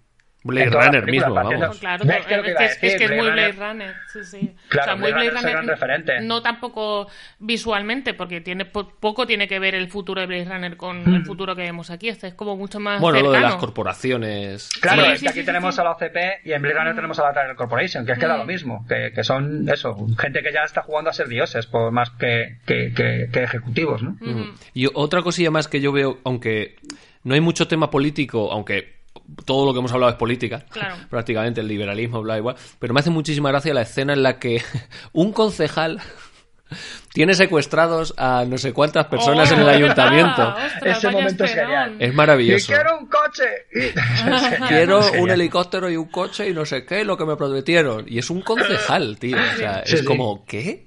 Como que todo se está volviendo tarumba, o sea, que, que se le ha ido No, no, la flapa al mundo y ya está. Eso un día lo veis ahí en el Ayuntamiento de Madrid, yo estoy seguro. Cualquier día, sí, sí. Según se está poniendo la cosa. La verdad es que sí, es una buena escena esa. O sea, es en plan, la- los políticos tienen secuestrados a la gente para que hagan lo que ellos Sí, sí, quieren. a, su- a su- a su- a sus funcionarios, tío, es que es alucinante. Sí, sí. En fin. Exacto, exacto. Me Y ahora vamos, si queréis, con nuestro protagonista, el bueno de Peter Weller. Ah, ¿vale? Peter que Weller, fue vale. el encargado de, eh, pues de, de sufrir mucho, entre otras cosas, ¿vale? Ahora vamos a Ah, hablar de el la traje. penuria, la El penuria que traje. pasó con, con el traje puesto. Bueno, ¿vale? el traje, el traje terminado, yo creo que. María, tú como newcomer.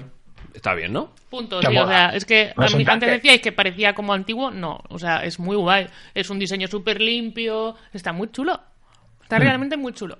Sí, sí. De hecho, el, el del remake, pues, ¿qué Es que te diga? Yo le hubiera puesto el Solo mismo. que...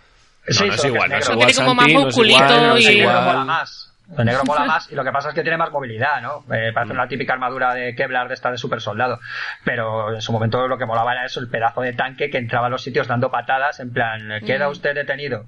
¿Vale? En plan, nada de, su, nada de andar sutil con movimientos ninja. No, no, no, no. Te echo la pared abajo y te reviento, concejal. Bueno, esa- exacto, o sea, le, le da un abrazo a través de la pared, literalmente. Sí, sí. Ven acá acá. Sí, la- a mí Vale. el, el diseño me flipa. Es que de hecho yo creo que últimamente es como que te tienen que enseñar músculo hecho de metal y este es todo lo contrario. Este es un armazón. Claro. Punto. O sea, Es una es una armadura. memoria externa con articulaciones y Es andando. pa- parece un coche, parece casi un Transformer, ¿no? O sea, si se Sí, da vuelta y Sí, lo sí, de sí. delante parece el, el morro de un coche, dice. Te digo, es que para mí es un tanque. O sea, es Sí, que sí. es lo que es. Sí. Pero vamos, ¿sabéis por qué este señor acabó interpretando a Robocop? No, cuéntanoslo. Me lo puedo imaginar, pero. Porque le pagaron. Pues, no, aparte de que le pagaron, resulta que Paul Verhoeven estaba buscando un, un- a un actor de mandíbula poderosa. Claro, ¿vale? claro. Para- Porque básicamente era lo único que se iba a ver del personaje en toda la película. O sea, Peter- eh, o sea, Murphy, eh, Alex Murphy tiene un, un- momento en pantalla, pero realmente eh, lo que importa es Robocop. Y lo que vamos a ver es un tío que no cambia de gesto y que además tiene esa, esa pues eso, una mandíbula visible, ¿no? Entonces, Sí, claro, sí. pues le entraba dentro de los cánones de, eh, de personaje que estaba buscando el director. Y entonces, por eso, eh, Weller, que no era precisamente el actor más conocido del mundo, se hizo con eh, el papel, ¿vale?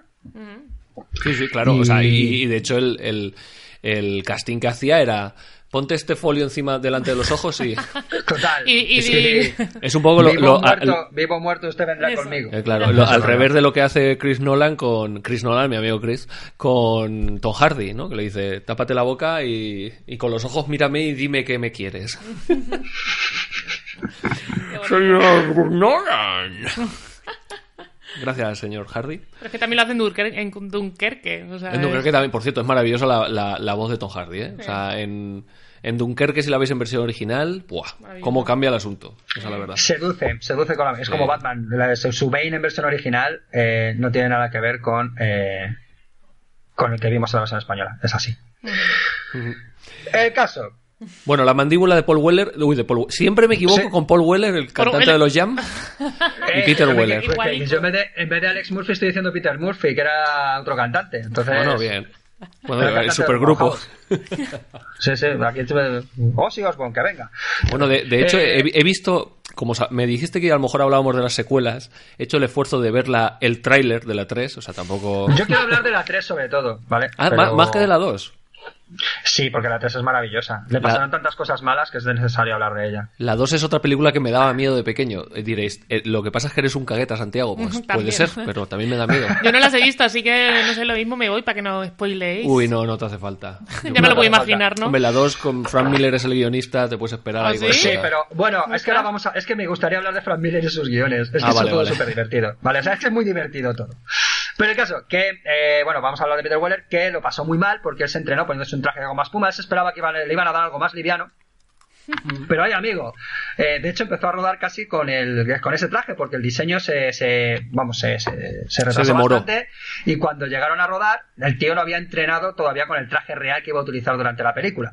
Entonces cuando se lo pusieron el tío estuvo a punto de morir deshidratado. Claro, entre entonces, otras cosas. entonces, claro, vivo o muerto, pues ya vendrá conmigo. No queda igual de bien. Pues era, estaba fastidiado. El diseño es de Rob Bottin, ¿vale? Que es un tipo que venía a hacer, por ejemplo, los efectos especiales de la cosa de John Carpenter, no hablamos de cualquiera. ¿vale? Tenía bastante mano con esto de los diseños, pero digamos que no contó mucho con el actor que iba dentro. Suele pasar, ¿vale? Los, los diseñadores de vestuario y de esta clase de armatostes, lo que vaya de gente dentro se la suele sudar bastante. A ver, también, Vale, lo cual es obvio. mm, Tú estás trabajando para lo que se ve Claro. por fuera, para Claro, lo que va a ver Sin las chate. miles de personas. Bueno, bueno, que se lo, diga- Sí, sí. se lo digan a Jennifer Lawrence, que si la ves en la primera de X-Men va empotingada de arriba abajo y en la última parece que le han puesto un tatú en la frente y han dicho, venga. Y Thor igual, dicen, en cuanto se hacen un poco famosos, dicen a mí Claro. déjame de tonterías. Sí, yo paso de 5 horas de maquillaje antes de Exacto. rodar, lo siento. Sí, sí.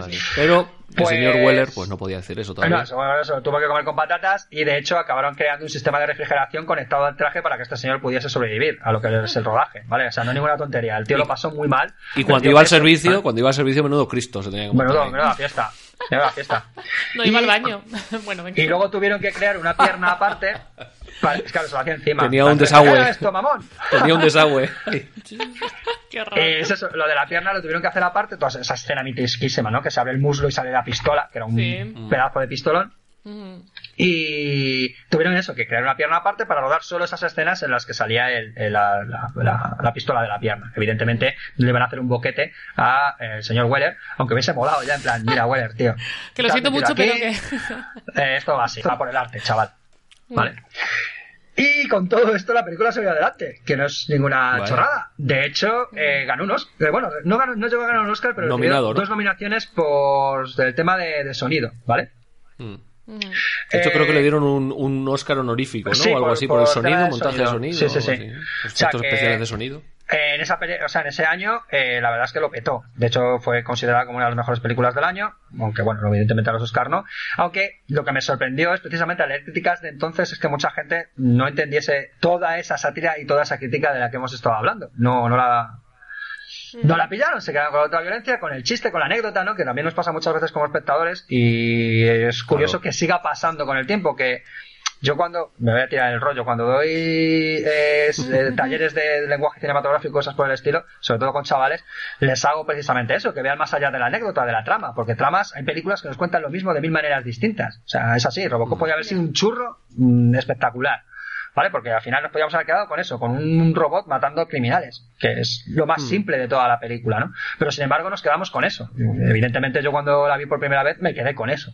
Pero según la iba viendo, iba, claro, pues te vas haciendo Claro, tu pero, propio eh, bagaje personal, ¿no? Claro, o sea, Tú lo has dicho, según la ibas viendo, o sea, como no te guste eso primero, Exacto. no la vuelves no a ver. indagas. Claro, claro. Sí, te echas Por para la- atrás y, y ni lo intentas. tú Claro, María, lo hubieras- la volverás a ver, Sí, no me importaría.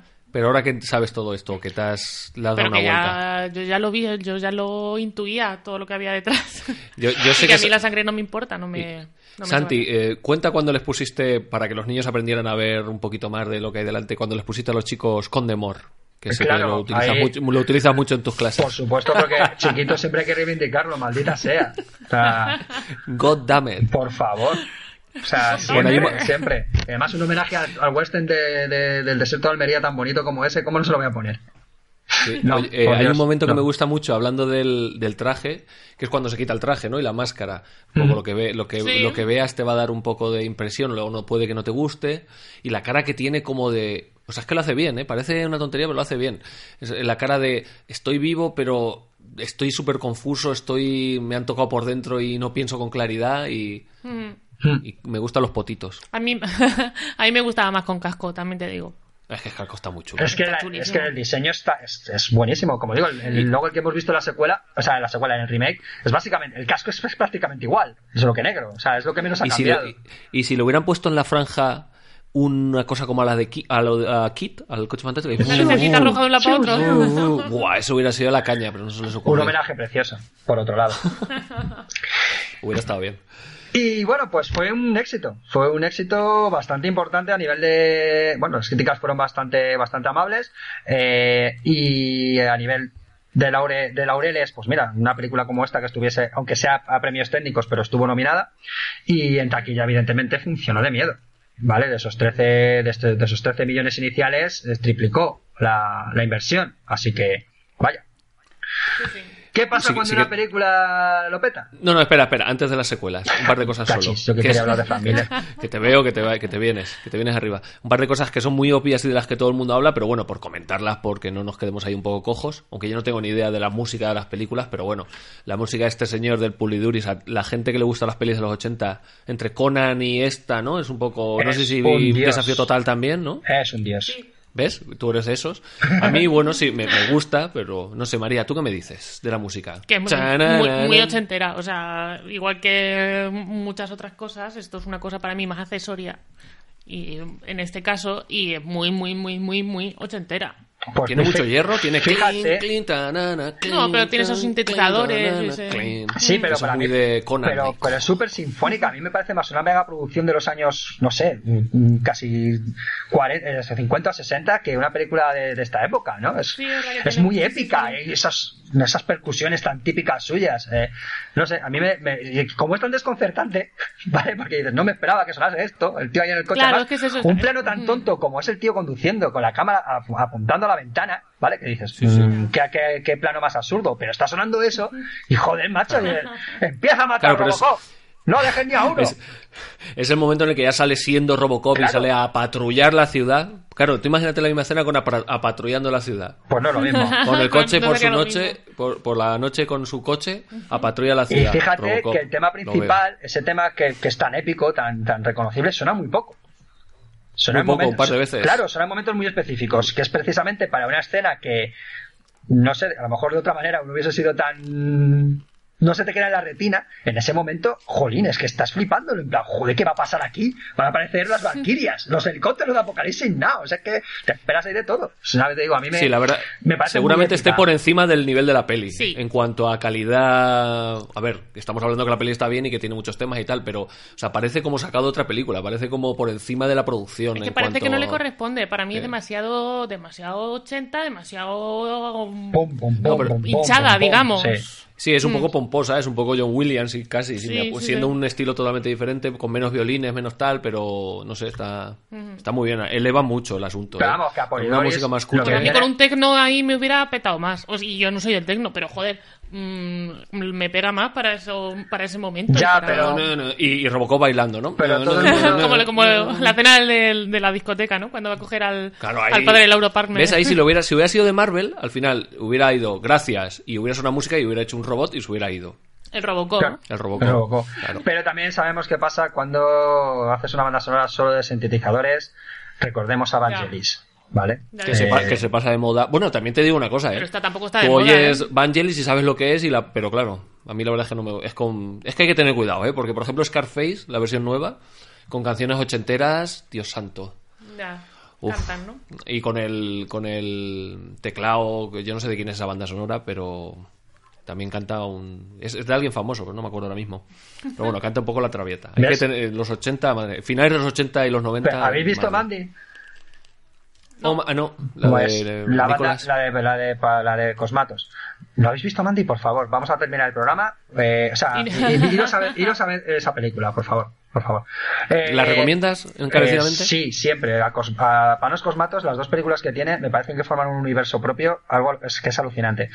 Es, es trippy, ¿vale? O sea, es de acabar la película y decir, ostras, mm, no me he drogado, pero casi, ¿vale? Pero me, me fascinó. Y la banda sonora precisamente es un homenaje a los 80, porque la película está marcada a los 80.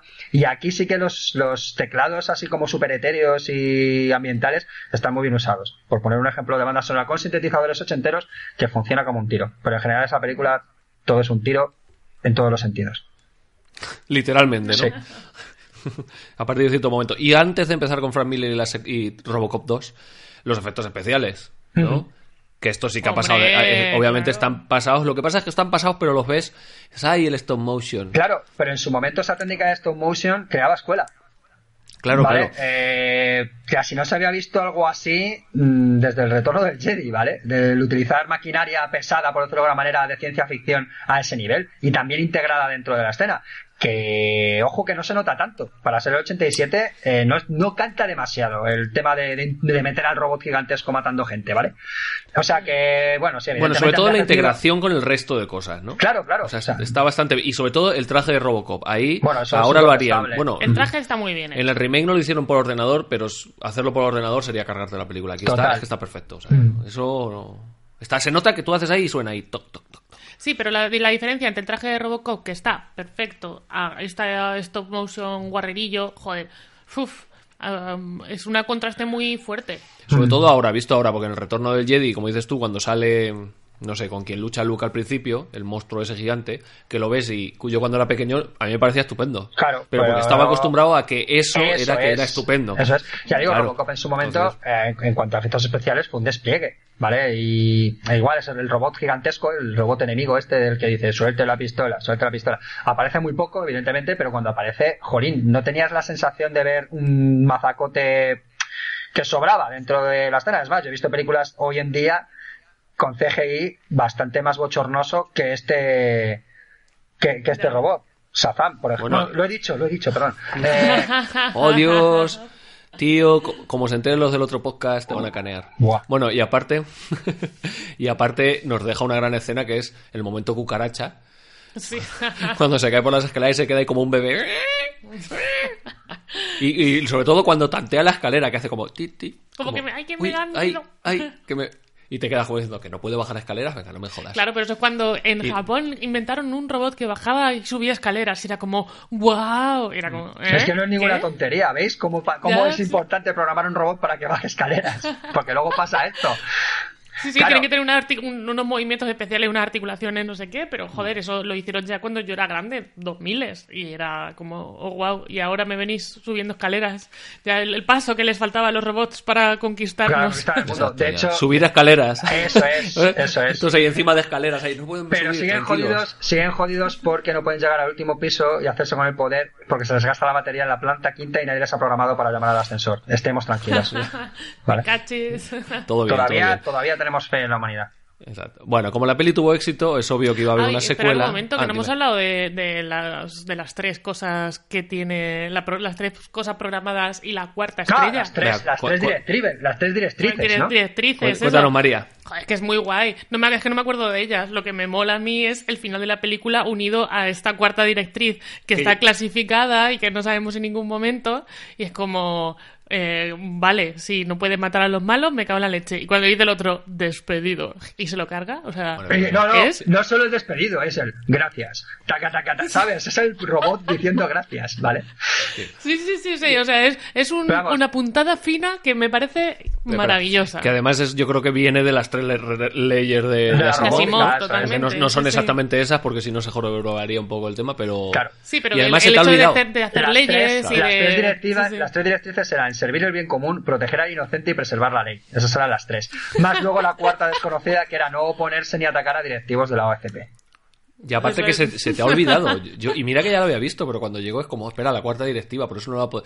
Pero supongo que la primera vez que lo ves es como, anda, es verdad. O sea, te lo meten ahí un poco tal, luego se olvida. Claro, pero sí, te lo han sí. dejado ahí, no te lo tienen que repetir tres Además que veces. es raro como- también, te ponen las tres en la pantalla ahí como con la vista subjetiva de Robocop, en plan de primera directriz, tal, que las ha dicho muy bien Santi, de segunda tal, tercera tres, cuarta clasificada, y dices tú, mmm, interesante, esto Esto va a me dar lo juego. guardo, me lo Pero guardo. eso es muy inteligente. Una de las cosas que aprendes cuando escribes guiones, cuando te estás aprendiendo a escribir guiones, es, jolín, juega con la información. Dale cositas al público, pero no resuelvas todo. Para que ellos estén ahí, ñan, ñan, ñan, ñan. Así que sí, eso, Ya, pero eso que, es- que eso es sepan que, hay- que tienes algo guardado de, Claro, en la mano. claro. Claro, o lo, sea, lo tienes que enseñar antes, no te lo puedes sacar de si no es un Deus en máquina, ¿no? Si no Claro. lo enseñas antes. Pero Exacto. como te lo han enseñado, lo justo, además, ni lo recalcan mucho, ni ocurre antes.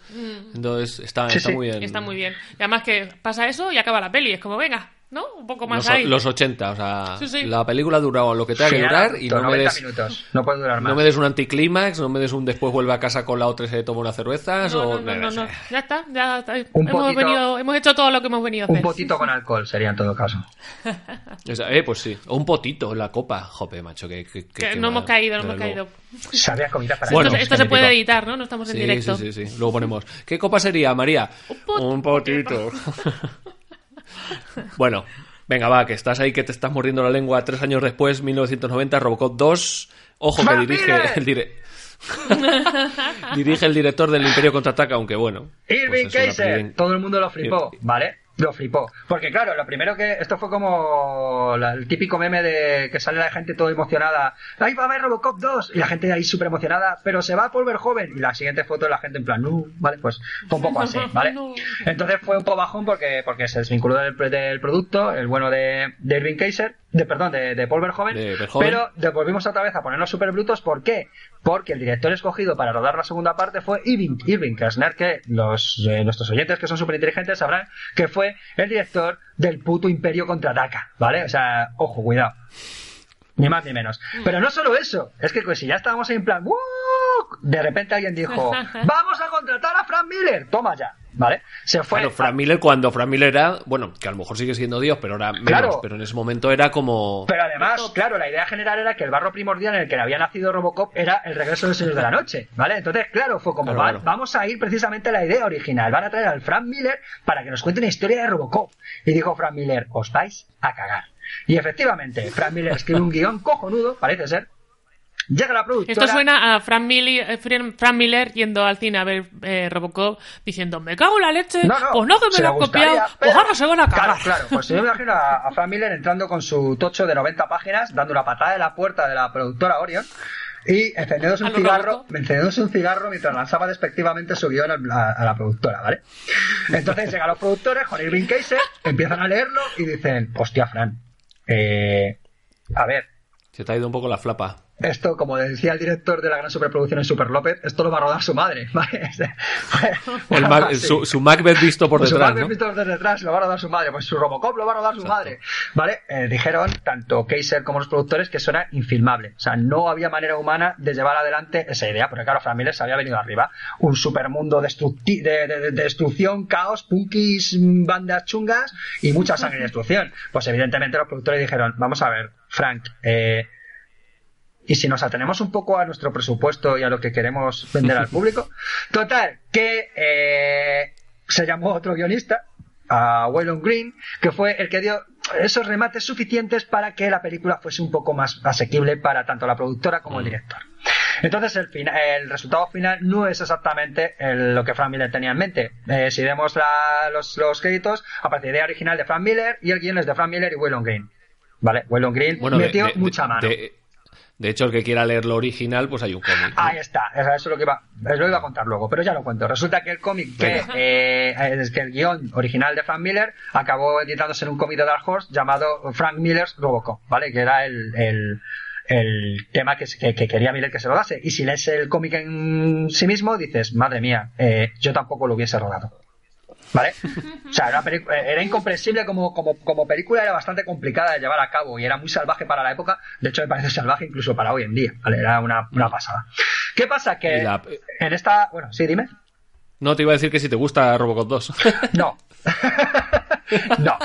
A ver, Oye, no pues a mí hay cosas que me hacen gracia. ¿eh? A mí el tema de la droga y del reloj, o sea, de- del robot con cerebro de un adicto a la droga y entonces le controlan con droga. Ahí está, sí, todo es súper tiene punky. gracia eso, ¿eh? Claro, todo es súper punky, pero el rollo paródico se les va de las manos. Y acaba siendo una serie B maravillosa, pero muy lejos de las intenciones de Robocop. A mí Robocop me gusta por la sátira, por el contenido social y político que tiene realmente, que es una película que la hace mejor de lo que, nos, de lo que vemos a simple vista.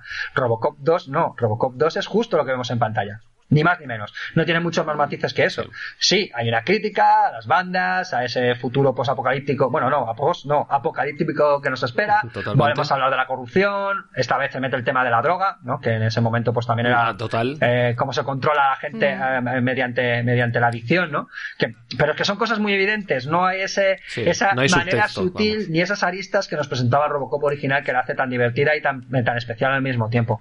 Entonces, mala Eh, eh, y también, y también un niño siendo el, el jefe de la. ¿No es un niño? no, eh, es el segundo de a bordo. Hay tres. eh, digamos Ah, que es segundo, Caín es el jefe de la banda y luego tiene a una chica y al niño por ahí por medio. No, vale. Vale, sí, pero del niño Pero, igual. ¿pero luego qué hay- es esto? Sí, sí, sí, es una locura. Aunque luego Porque niño- los niños son unos dictadores, ¿eh? En Ahí en sus casas. En Cada uno. Ahí está el subtexto que no ha visto que Santi. que si No, no, que no lo he cenar, visto, que Claro. si- que no lo he visto, que yo hago recreos en infantil, chaval, que me estás contando? Bueno, en fin. Eh, total, que eh, vamos a ver una, otra vez otra historia corporativa en la que vemos otra vez a la Maquinando las espaldas de la sociedad y en este caso el conflicto con la policía se acrecenta porque la policía entra en huelga, ¿vale? Eh, eso sí que está muy metido porque lo ponemos un hecho súper dramático. Es que una huelga en Estados Unidos, hay que ponerse en contexto, es una cosa... mm, no sé, es como vamos a hacemos huelga llamamos al unicornio. Eh, son igual de Sí, mitológicas. es un fallo, ¿Vale? es un fallo del sistema, Claro, digamos, no, no, es como que... Claro, que también aparece en la primera película, ¿eh? Lo de la huelga de la claro, poli. pues y todo aquí está, aquí la policía se ve excesivamente invadida por la OCP en todos los sentidos y eh, bueno pues mm, se ponen en huelga, lo cual todavía es mm, más grotesco porque la situación se va de las manos completamente, la ciudad está al borde del caos. Eh, También hay un conflicto con el alcalde, el alcalde es un poco hijo putilla y los, eh, los hechos de la creación de la famosa ciudad delta pues todavía están ahí, lo de siempre, ¿no? Digamos que inciden esos temas tan interesantes, pero con mucha menos gracia. Entonces, como espectáculo de acción, mola. Está divertida. Lo que ocurre es que a día de hoy, si la primera Robocop, en cuanto a efectos y efectismo, ah, se ha desvanecido bastante, pues imagina Robocop 2, que encima no tiene esas ideas tan trabajadas para Claro. mantenerla con consistencia. Pues evidentemente es una película que ha envejecido bastante mal. Aunque hay un Sí, montón de gente. es una película vacía, Claro, pero hay mucha digamos. gente que la considera mejor que la primera, cosa que no entiendo. Pero. Mm, Hombre, a mí me parece que tiene cosas molonas Sí, también, molona- pero vamos, molona es es. eso, no tiene nada detrás. Y tiene una cosa muy graciosa que es que hacen otro robot y le llaman Robocop Claro. 2. O sea, Robocop 2 es como llaman al segundo robot, que es ¿Qué como lo que hacen? cutre, ¿no? ¿Qué lo hacen? Es que no quiero, no quiero romperle mucho la, la, la visión que, que va a tener ella de ver Robocop 2 si alguna vez la ve. Da igual, da Pero es igual. que lo hacen- No, no sé yo si llegará. Lo hacen con el, con el cerebro del malo, que en unas escenas también bastante chungas. De hecho, ¡Ostras! una de, las cosas, una de las cosas más chungas es la cara cibernética hecha con un CGI, eh, Ah, sí, sí, o sea, sí, con una sí. renderización muy primitiva, que es como, madre mía, Mm. madre mía, ver esto ahora. Qué vergüenza ajena. O sea, sí, son cosas de la. Ya, de la qué edad. dolor de ojos. Mm. Sí. Yo tengo que decir una cosa ahora que cuando habéis dicho lo de la huelga, que también aparece en la primera Robocop y que es como que parece que es el fin del mundo. O sea, es cuando se, se vuelven a juntar todos los malos con todas las armas y está el otro con el coche nuevo y no sé qué, que está la gente rompiendo cristales. O sea, es como si no hay policía, porque la policía está de huelga, aquí nosotros somos. mm, El caos. mm, sí, el caos. O sea, no somos nada civilizados si no tenemos una policía que nos mantenga firmes. Hmm. O sea, es muy triste, es una visión de una sociedad muy, muy, muy, muy destartalada. Es que es, una pe- es, una- es muy simplista en ese sentido. Si la primera era maniquea en plan, vamos a ofrecer clichés para que nos funcione, porque creo que está hecho a posta. Mm. Aquí no, aquí hay clichés porque, porque hay Porque no falta se de habilidad. otra cosa. Vale, o sea, es, la Mm. sensación, es la sensación que me da. El caso de todo esto, ¿qué consecuencias tuvo? Pues Frank Miller dijo, vais a iros a la mierda. O sea, no quiero volver a saber de vosotros. ¿Vale? Me voy. Me voy y no me volváis a llamar. Luego os cuento, pero es muy gracioso. Me voy y no me volváis a llamar, ¿vale? Y la película además fue... ¿Y la tres qué pasó? Espera, espera, la- luego os cuento. Ah, vale. Pero la película encima fue un fracaso de taquilla, pero, pero, resulta que en el momento en el que sale el VHS lo peta. Se vende como rosquillas. Entonces, claro, dijeron los productores, joder, hemos vuelto a petarlo, tenemos dinero. Yo me estoy ahora mismo haciendo un turulo con un billete de 100. Eh, entonces dijeron, pues vamos a hacer una tercera parte. ¿Vale? Y esta vez va a volar. Va- no, pues, eso no es lo peor. Os cuento de la tercera Y va a a haber os ninjas. cuento la tercera parte, que es que es la película, una de las películas más desastrosas de la historia del cine por cosas incluso ajenas a, a, a sí misma, ¿vale? A ver, el elegido para la gloria es Fred Decker. Fred Decker, un tipo que no tenía mucha experiencia, ¿vale? Eh, pero bueno, ya no te podían tirar de que, que- eh, Keisner, que estaba un poco hasta las narices, ni de Verhoeven, que evidentemente a estas alturas estaba otras cosas. No quería saber una mierda de esto. Estaba haciendo sus showgirls y sus mierdas. Total, Quería ver a tías, no a tíos Claro, sudorosos en un traje de metal. No quiero ver más cromo en mi vida. Él quería hacer la secuela que fuera Robocop femenina, pero le Claro. dijeron que no. Robocopa. eh, Robocopa. Robocopa Las Vegas, se lo quería llamar. El caso, el caso. Resulta que, eh, bueno, ¿a quién se había- Bueno, están preparando la película y ¿sabéis a quién llamaron para hacer el guion? A nuestro amigo, ¿no? ¡A No, Frank Miller! Claro, Claro, dijeron, claro, eso claro. No quería, pero si se fue dando un portazo. Claro, se fue dando un portazo, pero dicen, Frank, tío, eh, vuelve, porfa. Eh, no nos hagas Te deja- esto. te dejamos que un hagas lo que quieras. cojonudo, ven con nosotros. eh, eso es, ¿vale? El caso es que dice Frank, bueno, vale, venga, bueno, lo escribo, lo escribo, ¿vale? Y, y voy a meter ninjas, o sea, es puro Frank Miller, ¿vale? Eh, luego os cuento de qué va la cosa. Pero claro, llega la productora eh, y dice, Decker, Fred, Decker, he escrito el guion. Ya no voy a entrar pegando un portazo, ya no, me- ya te voy a tirar la puerta abajo, vengo de buenas, ¿vale? Pero te he traído el guion. Pues lo lee Fred Decker y dice, Frank, amigo, está bien. Pero no va- Deberíamos hacer algunos cambios. Y le hacen exactamente lo mismo que le hicieron en la 2, ¿vale? Le O dijeron, le dijeron esa gran frase de está bueno, pero no hagas más. No, no, es, es muy bueno. Lo que te dicen cuando escribes un guion. Está muy bien, pero escríbelo como si lo fuese a ver mi abuela. Ay, Dios. Es lo, que te dicen, es lo que te dicen siempre. O sea, está bien, pero escríbelo más sencillito, ¿no? Total. Que vino Fred Decker, se quedó básicamente con el corpus de la historia. De hecho, vamos a ver elementos de Frank Miller a saco, ¿vale? Pero el Frank Miller más ha ido de la olla. Ya estamos hablando del año 1993. Bueno, no. Se estrenó en el 93, pero pasaron muchas cosas entre medias. Eh, eh, pues eso. Y dice Frank Decker, pues ya lo hago yo. Quita. ¿Vale? Total, que aquí ya es el rizar el rizo. La OCP está en quiebra, ¿vale? Está en manos de una compañía japonesa que quiere introducir sus propios robots cyborg, que son Dios. ninjas, ¿vale? Ninjas. Ah, pero no hay dinero Ninjas. y van ninjas de verdad. No, no, es un ninja cibernético. Ah, que es un O sea, ninja ¡Ostras! cibernético. Es un ninja cibernético. O sea, ¿vale? es un T-1000, Madre es un mía. T-1000, pero Eh, total. que solo se, solo se puede vestir de ninja, ¿no? Exactamente. Eh, la sociedad se ha ido ya definitivamente al carajo. Hay un grupo de resistencia que evidentemente no quiere que los echen de sus barrios y ha entrado en colisión armada con un grupo de mercenarios que ya no existe la policía, evidentemente, a estas alturas, y ha sido sustituido por un cuerpo de seguridad privado, ¿vale? Obviamente. El el rizo. Llega un momento que Robocop, por una serie de circunstancias, decide que si sus directrices son defender al inocente, no puede estar con, eh, con los otros. O sea, tiene que ayudar a la gente y se une a la resistencia. ¿Vale? Vaya conflicto gente- moral de Robocop. Pero ya no solo Madre. conflicto moral, es que además les parece eso Mad Max. O sea, una, una idea de olla Sí, sí, total, sí. total. Al final sí, Robocop es muy- acaba volando, ¿vale? O sea, se pone un motor en la espalda y va volando. Es como... es El gorrocóptero. Sube al cielo después de resucitar, sube al cielo en la 3. Al tercer el día, robo- el, boom. el robocóptero, ¿vale? O sea, es como Doraemon, me lo pongo, robocóptero. Total, eh, es una idea de olla que no tiene ni pies ni cabeza. O sea, toda la simpleza que tenía la 2, multiplicada por 15 en esta película, y además, eh, como todo el mundo, mm, ido de la olla. Peter Weller a estas alturas había cogido los trastos y ha hecho de Robocop, igual, vale, de Robocop va a hacer tu madre, ¿vale? O sea, paso. De hecho, cogen a uno que tiene, que, que tiene agujero entre los, las palas, entre los incisivos, que dices, tío, Sí, se ve eh, que no es el otro, tal- coño. Robert, Robert Burke, Robert Burke Coge es uno que tenga los dientes igual. Sí, sí, no, se nota un montón que no es él. Robert Burke es un personaje que, si seguís un poco su carrera, ha hecho más películas de las que parece, ¿vale? Es un secundario de lujo, por decirlo de alguna manera. De hecho, ha trabajado, eh, por ejemplo, en eh, Infiltrado en el Ku Klux Klan aparece. Pues, ya digo, ha hecho bastantes películas, pero siempre de tapadillo. Digamos que su único papel protagonista ha sido este, y no me extraña que ya no quisiese saber más de ciertas cosas. Eh, ¿Qué pasó? Lo ¿Pero es divertida de esto. ver o no es divertida de ver? No, no, no, no es divertida de ver. Es divertida de ver si, no sé, te has drogado antes, pero ni con esas, ¿eh? Eh, Vale. la movida es, lo peor no es eso. Lo peor es que eh, la productora, Orión, Carolco. Entra en quiebra. ¿Vale? Chun, chun. Por lo tanto, la película no llega a estrenarse. Se queda en el cajón. Porque nadie tiene pasta para poder sacar la película adelante. ¿Vale? Eh, ¿Qué ocurre? Que tres años después, alguien decide por fin sacarla del cajón y estrenarla. Y se estrena. Pero ya estaba montada Con- y, arre- y todo. Estaba hecha, estaba hecha y postproducida. Simplemente Mm. lo que es la cinta se quedó en un cajón, pero por fin se estrena. Si la cosa ya era regular, ¿vale? Eh, tenemos un problema de desfase y sobre todo la maldición que se encontró esta película.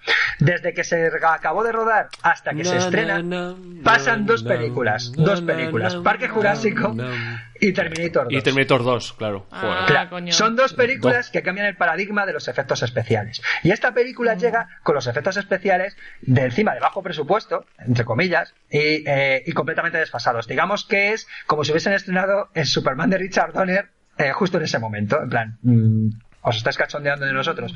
Que sí, vamos, por Dios no quería comparar ambas películas, ¿vale? Pero los efectos especiales se parecen más a esos, eh, eh, a esos que vimos en esas películas de los de finales de los 70, a mediados de los 80, que una película de los 90 que era lo que se esperaba. Se, espe- se esperaba un despliegue de efectos especiales. La gente había visto dinosaurios andar y nos lo habíamos creído. ¿Vale? A ese nivel Sí, estábamos Y hablando. muy bien hechos. sí, sí. Bueno, bueno, que tú te acabas de meter con Superman y, lo, y antes con Shazam. Yo lo voy apuntando todo y luego te hago... No, con el Superman de Richard Donner no me meteré jamás. Con Sazan podemos hablar despacito, ¿eh? No dejaré de meterme Madre jamás. mía. ¿no? No, no, a ver. Bueno, en reí, fin, ¿eh? que está... No- que- ¿La vemos? Reí, ¿La vemos pero- la 3 o no la vemos? No, Robocop. No, por Dios, no os hagáis eso. Es muy mala, ¿No? muy mala. Y, y según acaba, es, es, es el horror, es el horror. No, evidentemente, esto dinamitó la franquicia Robocop, a pesar de que luego se hizo la, la- el famoso remake con, pues no especialmente fortuna. ¿Vale? De hecho, no se ha vuelto a. Supongo que querrían hacer una nueva saga, supongo que querrían eh, volver a, seguro. a- a revitalizarlo. Y bueno, no, no han vuelto a tocar el tema. De hecho, no funciona mal en taquilla. De los 100 millones que se presupuestaron, eh, luego recaudó 242, dobló el presupuesto, pero aún así no acabó de funcionar y se ha quedado un poco en el tintero. Es más, eh, si no, joder, contaba con José Padilla a la, a la, a la Sí, dirección, el- que no estamos hablando el de un cualquiera. director ¿eh? es muy bueno, vamos. Por eso Sí, digo, sí. ¿no? Y la acción está muy bien rodada, eh, mola cuando se echa la cámara al hombro, por ejemplo. muchas veces ese sentido casi documental en las escenas de acción que tiene, pero la película es muy flojita en el sentido que lo que os decía antes, si la comparamos Sí, al, guion. 80, al 87, eh, pues igual vemos una película mucho más plana que, que- que la original. Así que, Hombre, bueno, se, ve, eh, se ve que José Padilla, que Tropa de Élite es un peliculón, vamos, que se nota que el Mm. tío sabe rodar. Otra cosa es que no, no le den Claro, para está, hacer una película decente. aquí encorsetado, está encorsetado, evidentemente. Y la violencia de tropa de élite no es la que vemos aquí, ni muchísimo menos. Así que bueno, Bueno. eh, esa es la historia de Robocop. Pero no solo es, es que Robocop evidentemente tuvo mogollón de productos. ¿Por qué? Porque lo petó. Y entonces había que explotar Hombre, que en los 80 daban Claro. mucho para el merchandising y los Ahí está. videojuegos, ¿no? Marvel, Marvel sacó su línea de cómics en su momento. De la línea de cómics se sacó una serie de edición de dibujos animados, ¿vale? Eh, Dark Horse luego posterior- Robocop contra Terminator. Robocop, bueno, sí, luego Dark Horse. Dark Horse, como- Dark Horse tiene las licen- tenía en ese momento las licencias de casi todos los personajes cinematográficos. Tenía Predator, tenía Alien y tenía Robocop. Y los enfrentó a todos con todos, ¿vale? Esto era evidente. Claro. Se pegaron con todos. Todo. Si tenemos un Batman contra Predator, ¿qué más queremos en la vida? Y contra Aliens también. Eh, y contra Superman contra Alien, eso también. No, Ba- Batman, Batman contra Aliens. Batman contra Aliens, ese no me lo he leído. Venga ya. Yo me voy a quedar con Uh, te, he pillado. Pues sí, sí, yo solo he visto. Bueno, venga, vamos a leer el. Yo, yo creo que ya está bien, ¿eh? De- exacto, exacto. Ese, oye, toma. Bueno, vamos a dejar Bueno, ya Robocop porque. hubo- eh, Dime. no, no, espera, espera, porque también tengo que decir que hubo una serie en- de televisión de imagen real que duró solo una temporada por horrible, ¿vale? Pero lo existió en el 94. ¿Que Es ¿El, el traje era el, original? Bueno, no hay otro, claro. sí, sí, sí. Eh, sí. Hasta entonces Sí, no sí, había sí, otro. sí, era, era prácticamente lo mismo. Pero, Pero era re- mala, muy reciclaban el mismo con ahí con el sudorcillo de Weller. No, ¿no? Sí. Olía a Eh, Weller. qué Esto, esto Weller, decían. O esto Weller. Seguro. Bueno, eh, solo hemos tenido un comentario en redes sociales, lo ha petado ¿eh, el asunto. Yo creo que después de ver- oírnos, a lo mejor la gente la quiere ver, la uno por lo menos. Pero ni siquiera Víctor Sí, el que el que no- ese ha comentado algo. No ha dicho qué guay, esper- eh, esperando oíros. Ah, ya, vale, pero vale. comenta Víctor, hombre, por Dios. Bueno. Roberto Corroto, compañero. Eh, una de las películas más icono- icónicas de la ciencia ficción y una lección de tantas que vendrían posteriormente del gran Paul Verhoeven sobre cómo rodar cine de calidad independientemente del género que toques. Bueno, te has quedado en la superficie, Sergio. Bueno. bueno, pues no sé si tienes alguna cosita más, María. Pues nada, que, Es que ha, ha- venido Santi con un torrente de, de- de cosas que de decir. sabiduría nos- que nos- compartir. nos Muy dejado bien. aquí aplatanados. Dinos. Habéis, ha- habéis tocado uno de mis, de mis fetiches, Claro. macho. Es que De tus tótems. yo soy así. Sí. Venga, dinos, María, ¿alguna Pues cosita nada, que se que, te ha quedado que- ahí? que me mola mucho haberla visto, la verdad, que creo que es de estas cosas que hay que ver con ganas y con, con ganas de pensarlas. Y después de hacer el Cinemascopa, mejor, ¿no? Que eso no, no suele sí, pasar sí, mucho. sí, lo de pensar las películas es una maravilla. Mm, muy bien. Lo que te la hacen pensar escuchando un podcast. Mi madre, Eh. mi madre me dice que no, que le jodo todas las películas, que no piense tanto. Hombre, claro. Santi, ¿alguna cosita corta? Así para rematar. Oye, no, no, nunca me, te lo- nunca me habían dicho cierra el pico de una manera No. tan elegante. Gracias. no, no, no, Santi, lo digo porque sé que te puedes poner a hablar y estar aquí cuatro Lo horas sé, y, lo y sé. esto está, Nada, esto no. estamos chapando. Está- estoy de barriendo, estoy barriendo ya. De podcast cortos. sí. Pero, ¿ves? Yo soy esa persona Esto no es lode, que tío, esto no es lode. No soy el Tito, no soy el Tito. Que me mola a mí hablar de mis mierdas y me habéis dejado, así que yo encantado. No, Nada, no, ha sido un placer escuchar a... Sí, sabíamos que esto lo ibas a llevar tú y ha estado muy también. guay, hemos aprendido un montón y creo que le hemos dado una vuelta a la película. Para esa gente que se había quedado un poco en el cromo, en el cromado y lo chulo que es la, la acción que hay el- y el traje y todo esto, que la piense un poco más y la vuelva a ver y se fije en los detallitos porque hay un montón. Mm. Eso la película desde luego en todo momento te está dando información y visualmente creo que es bastante chula de ver y... Y, Y sobre todo, hemos, hemos regalado esa imagen de Frank Miller tirando la puerta abajo, fumándose un cigarro con el guion en la mano, en plan, leos Sí. esta mierda. Claro. Soy el puto amo. O sea. Tirándoselo no, a la yo- cara yo y qué diciendo, de nada. Con- respeto cobrar, cobraría igual, o sea que bueno. Sí, sí, hombre, evidentemente, pero Frank Miller el dinero le da igual, lo importante es la integridad, joder. ¡Viva América! Bueno, María, muchísimas gracias por haberte Nada, pasado por a vosotros por hacer este programa tan bonito. Sobre todo haberte pasado en esta peli que no es, no es tu rollo. No es mi rollo, pero mm, de todo hay que Bueno, ver y de aprender. Sí, Vale. la verdad es que sí. Bueno, Santi, la próxima, cuando quieras, aquí estamos para... Tienes los micros abiertos durante un rato. Para... Pues nada. No le cortes las alas al chiquillo, hombre. A ver, el próximo, el próximo reto que nos pone aquí por Twitter. exacto, exacto, exacto. A ver, No si, hay a ver si hay huevos. bueno, de hecho, dejárnoslos en los comentarios. Do- eh, ¿qué, ¿De qué queréis que venga Santi a hablar? Hombre, yo ya estoy preparada para Desafío Total, que Desafío Total me gusta mucho, mucho. Buah, este Desafío es un peliculón y encima tiene la novelita detrás. Eso, eso es un gran programa. ¿Tú te apuntas, Santi? No, hombre. Por supuesto. Vale. Pues es de mi polvo el joven. Bueno, Sí, muchísimas sí, gracias por haber. eh, yo no soy mi Paul. No, eh, muchísimas gracias por haberte pasado por aquí, Santi. Hasta la A próxima. vosotros. Y al resto ya sabéis, estamos en Twitter, cinemascopa.gmail.com para lo que queráis. Y nos vemos en los bares, decirnos cositas, os queremos. Adiós. Chao, chao. Chao.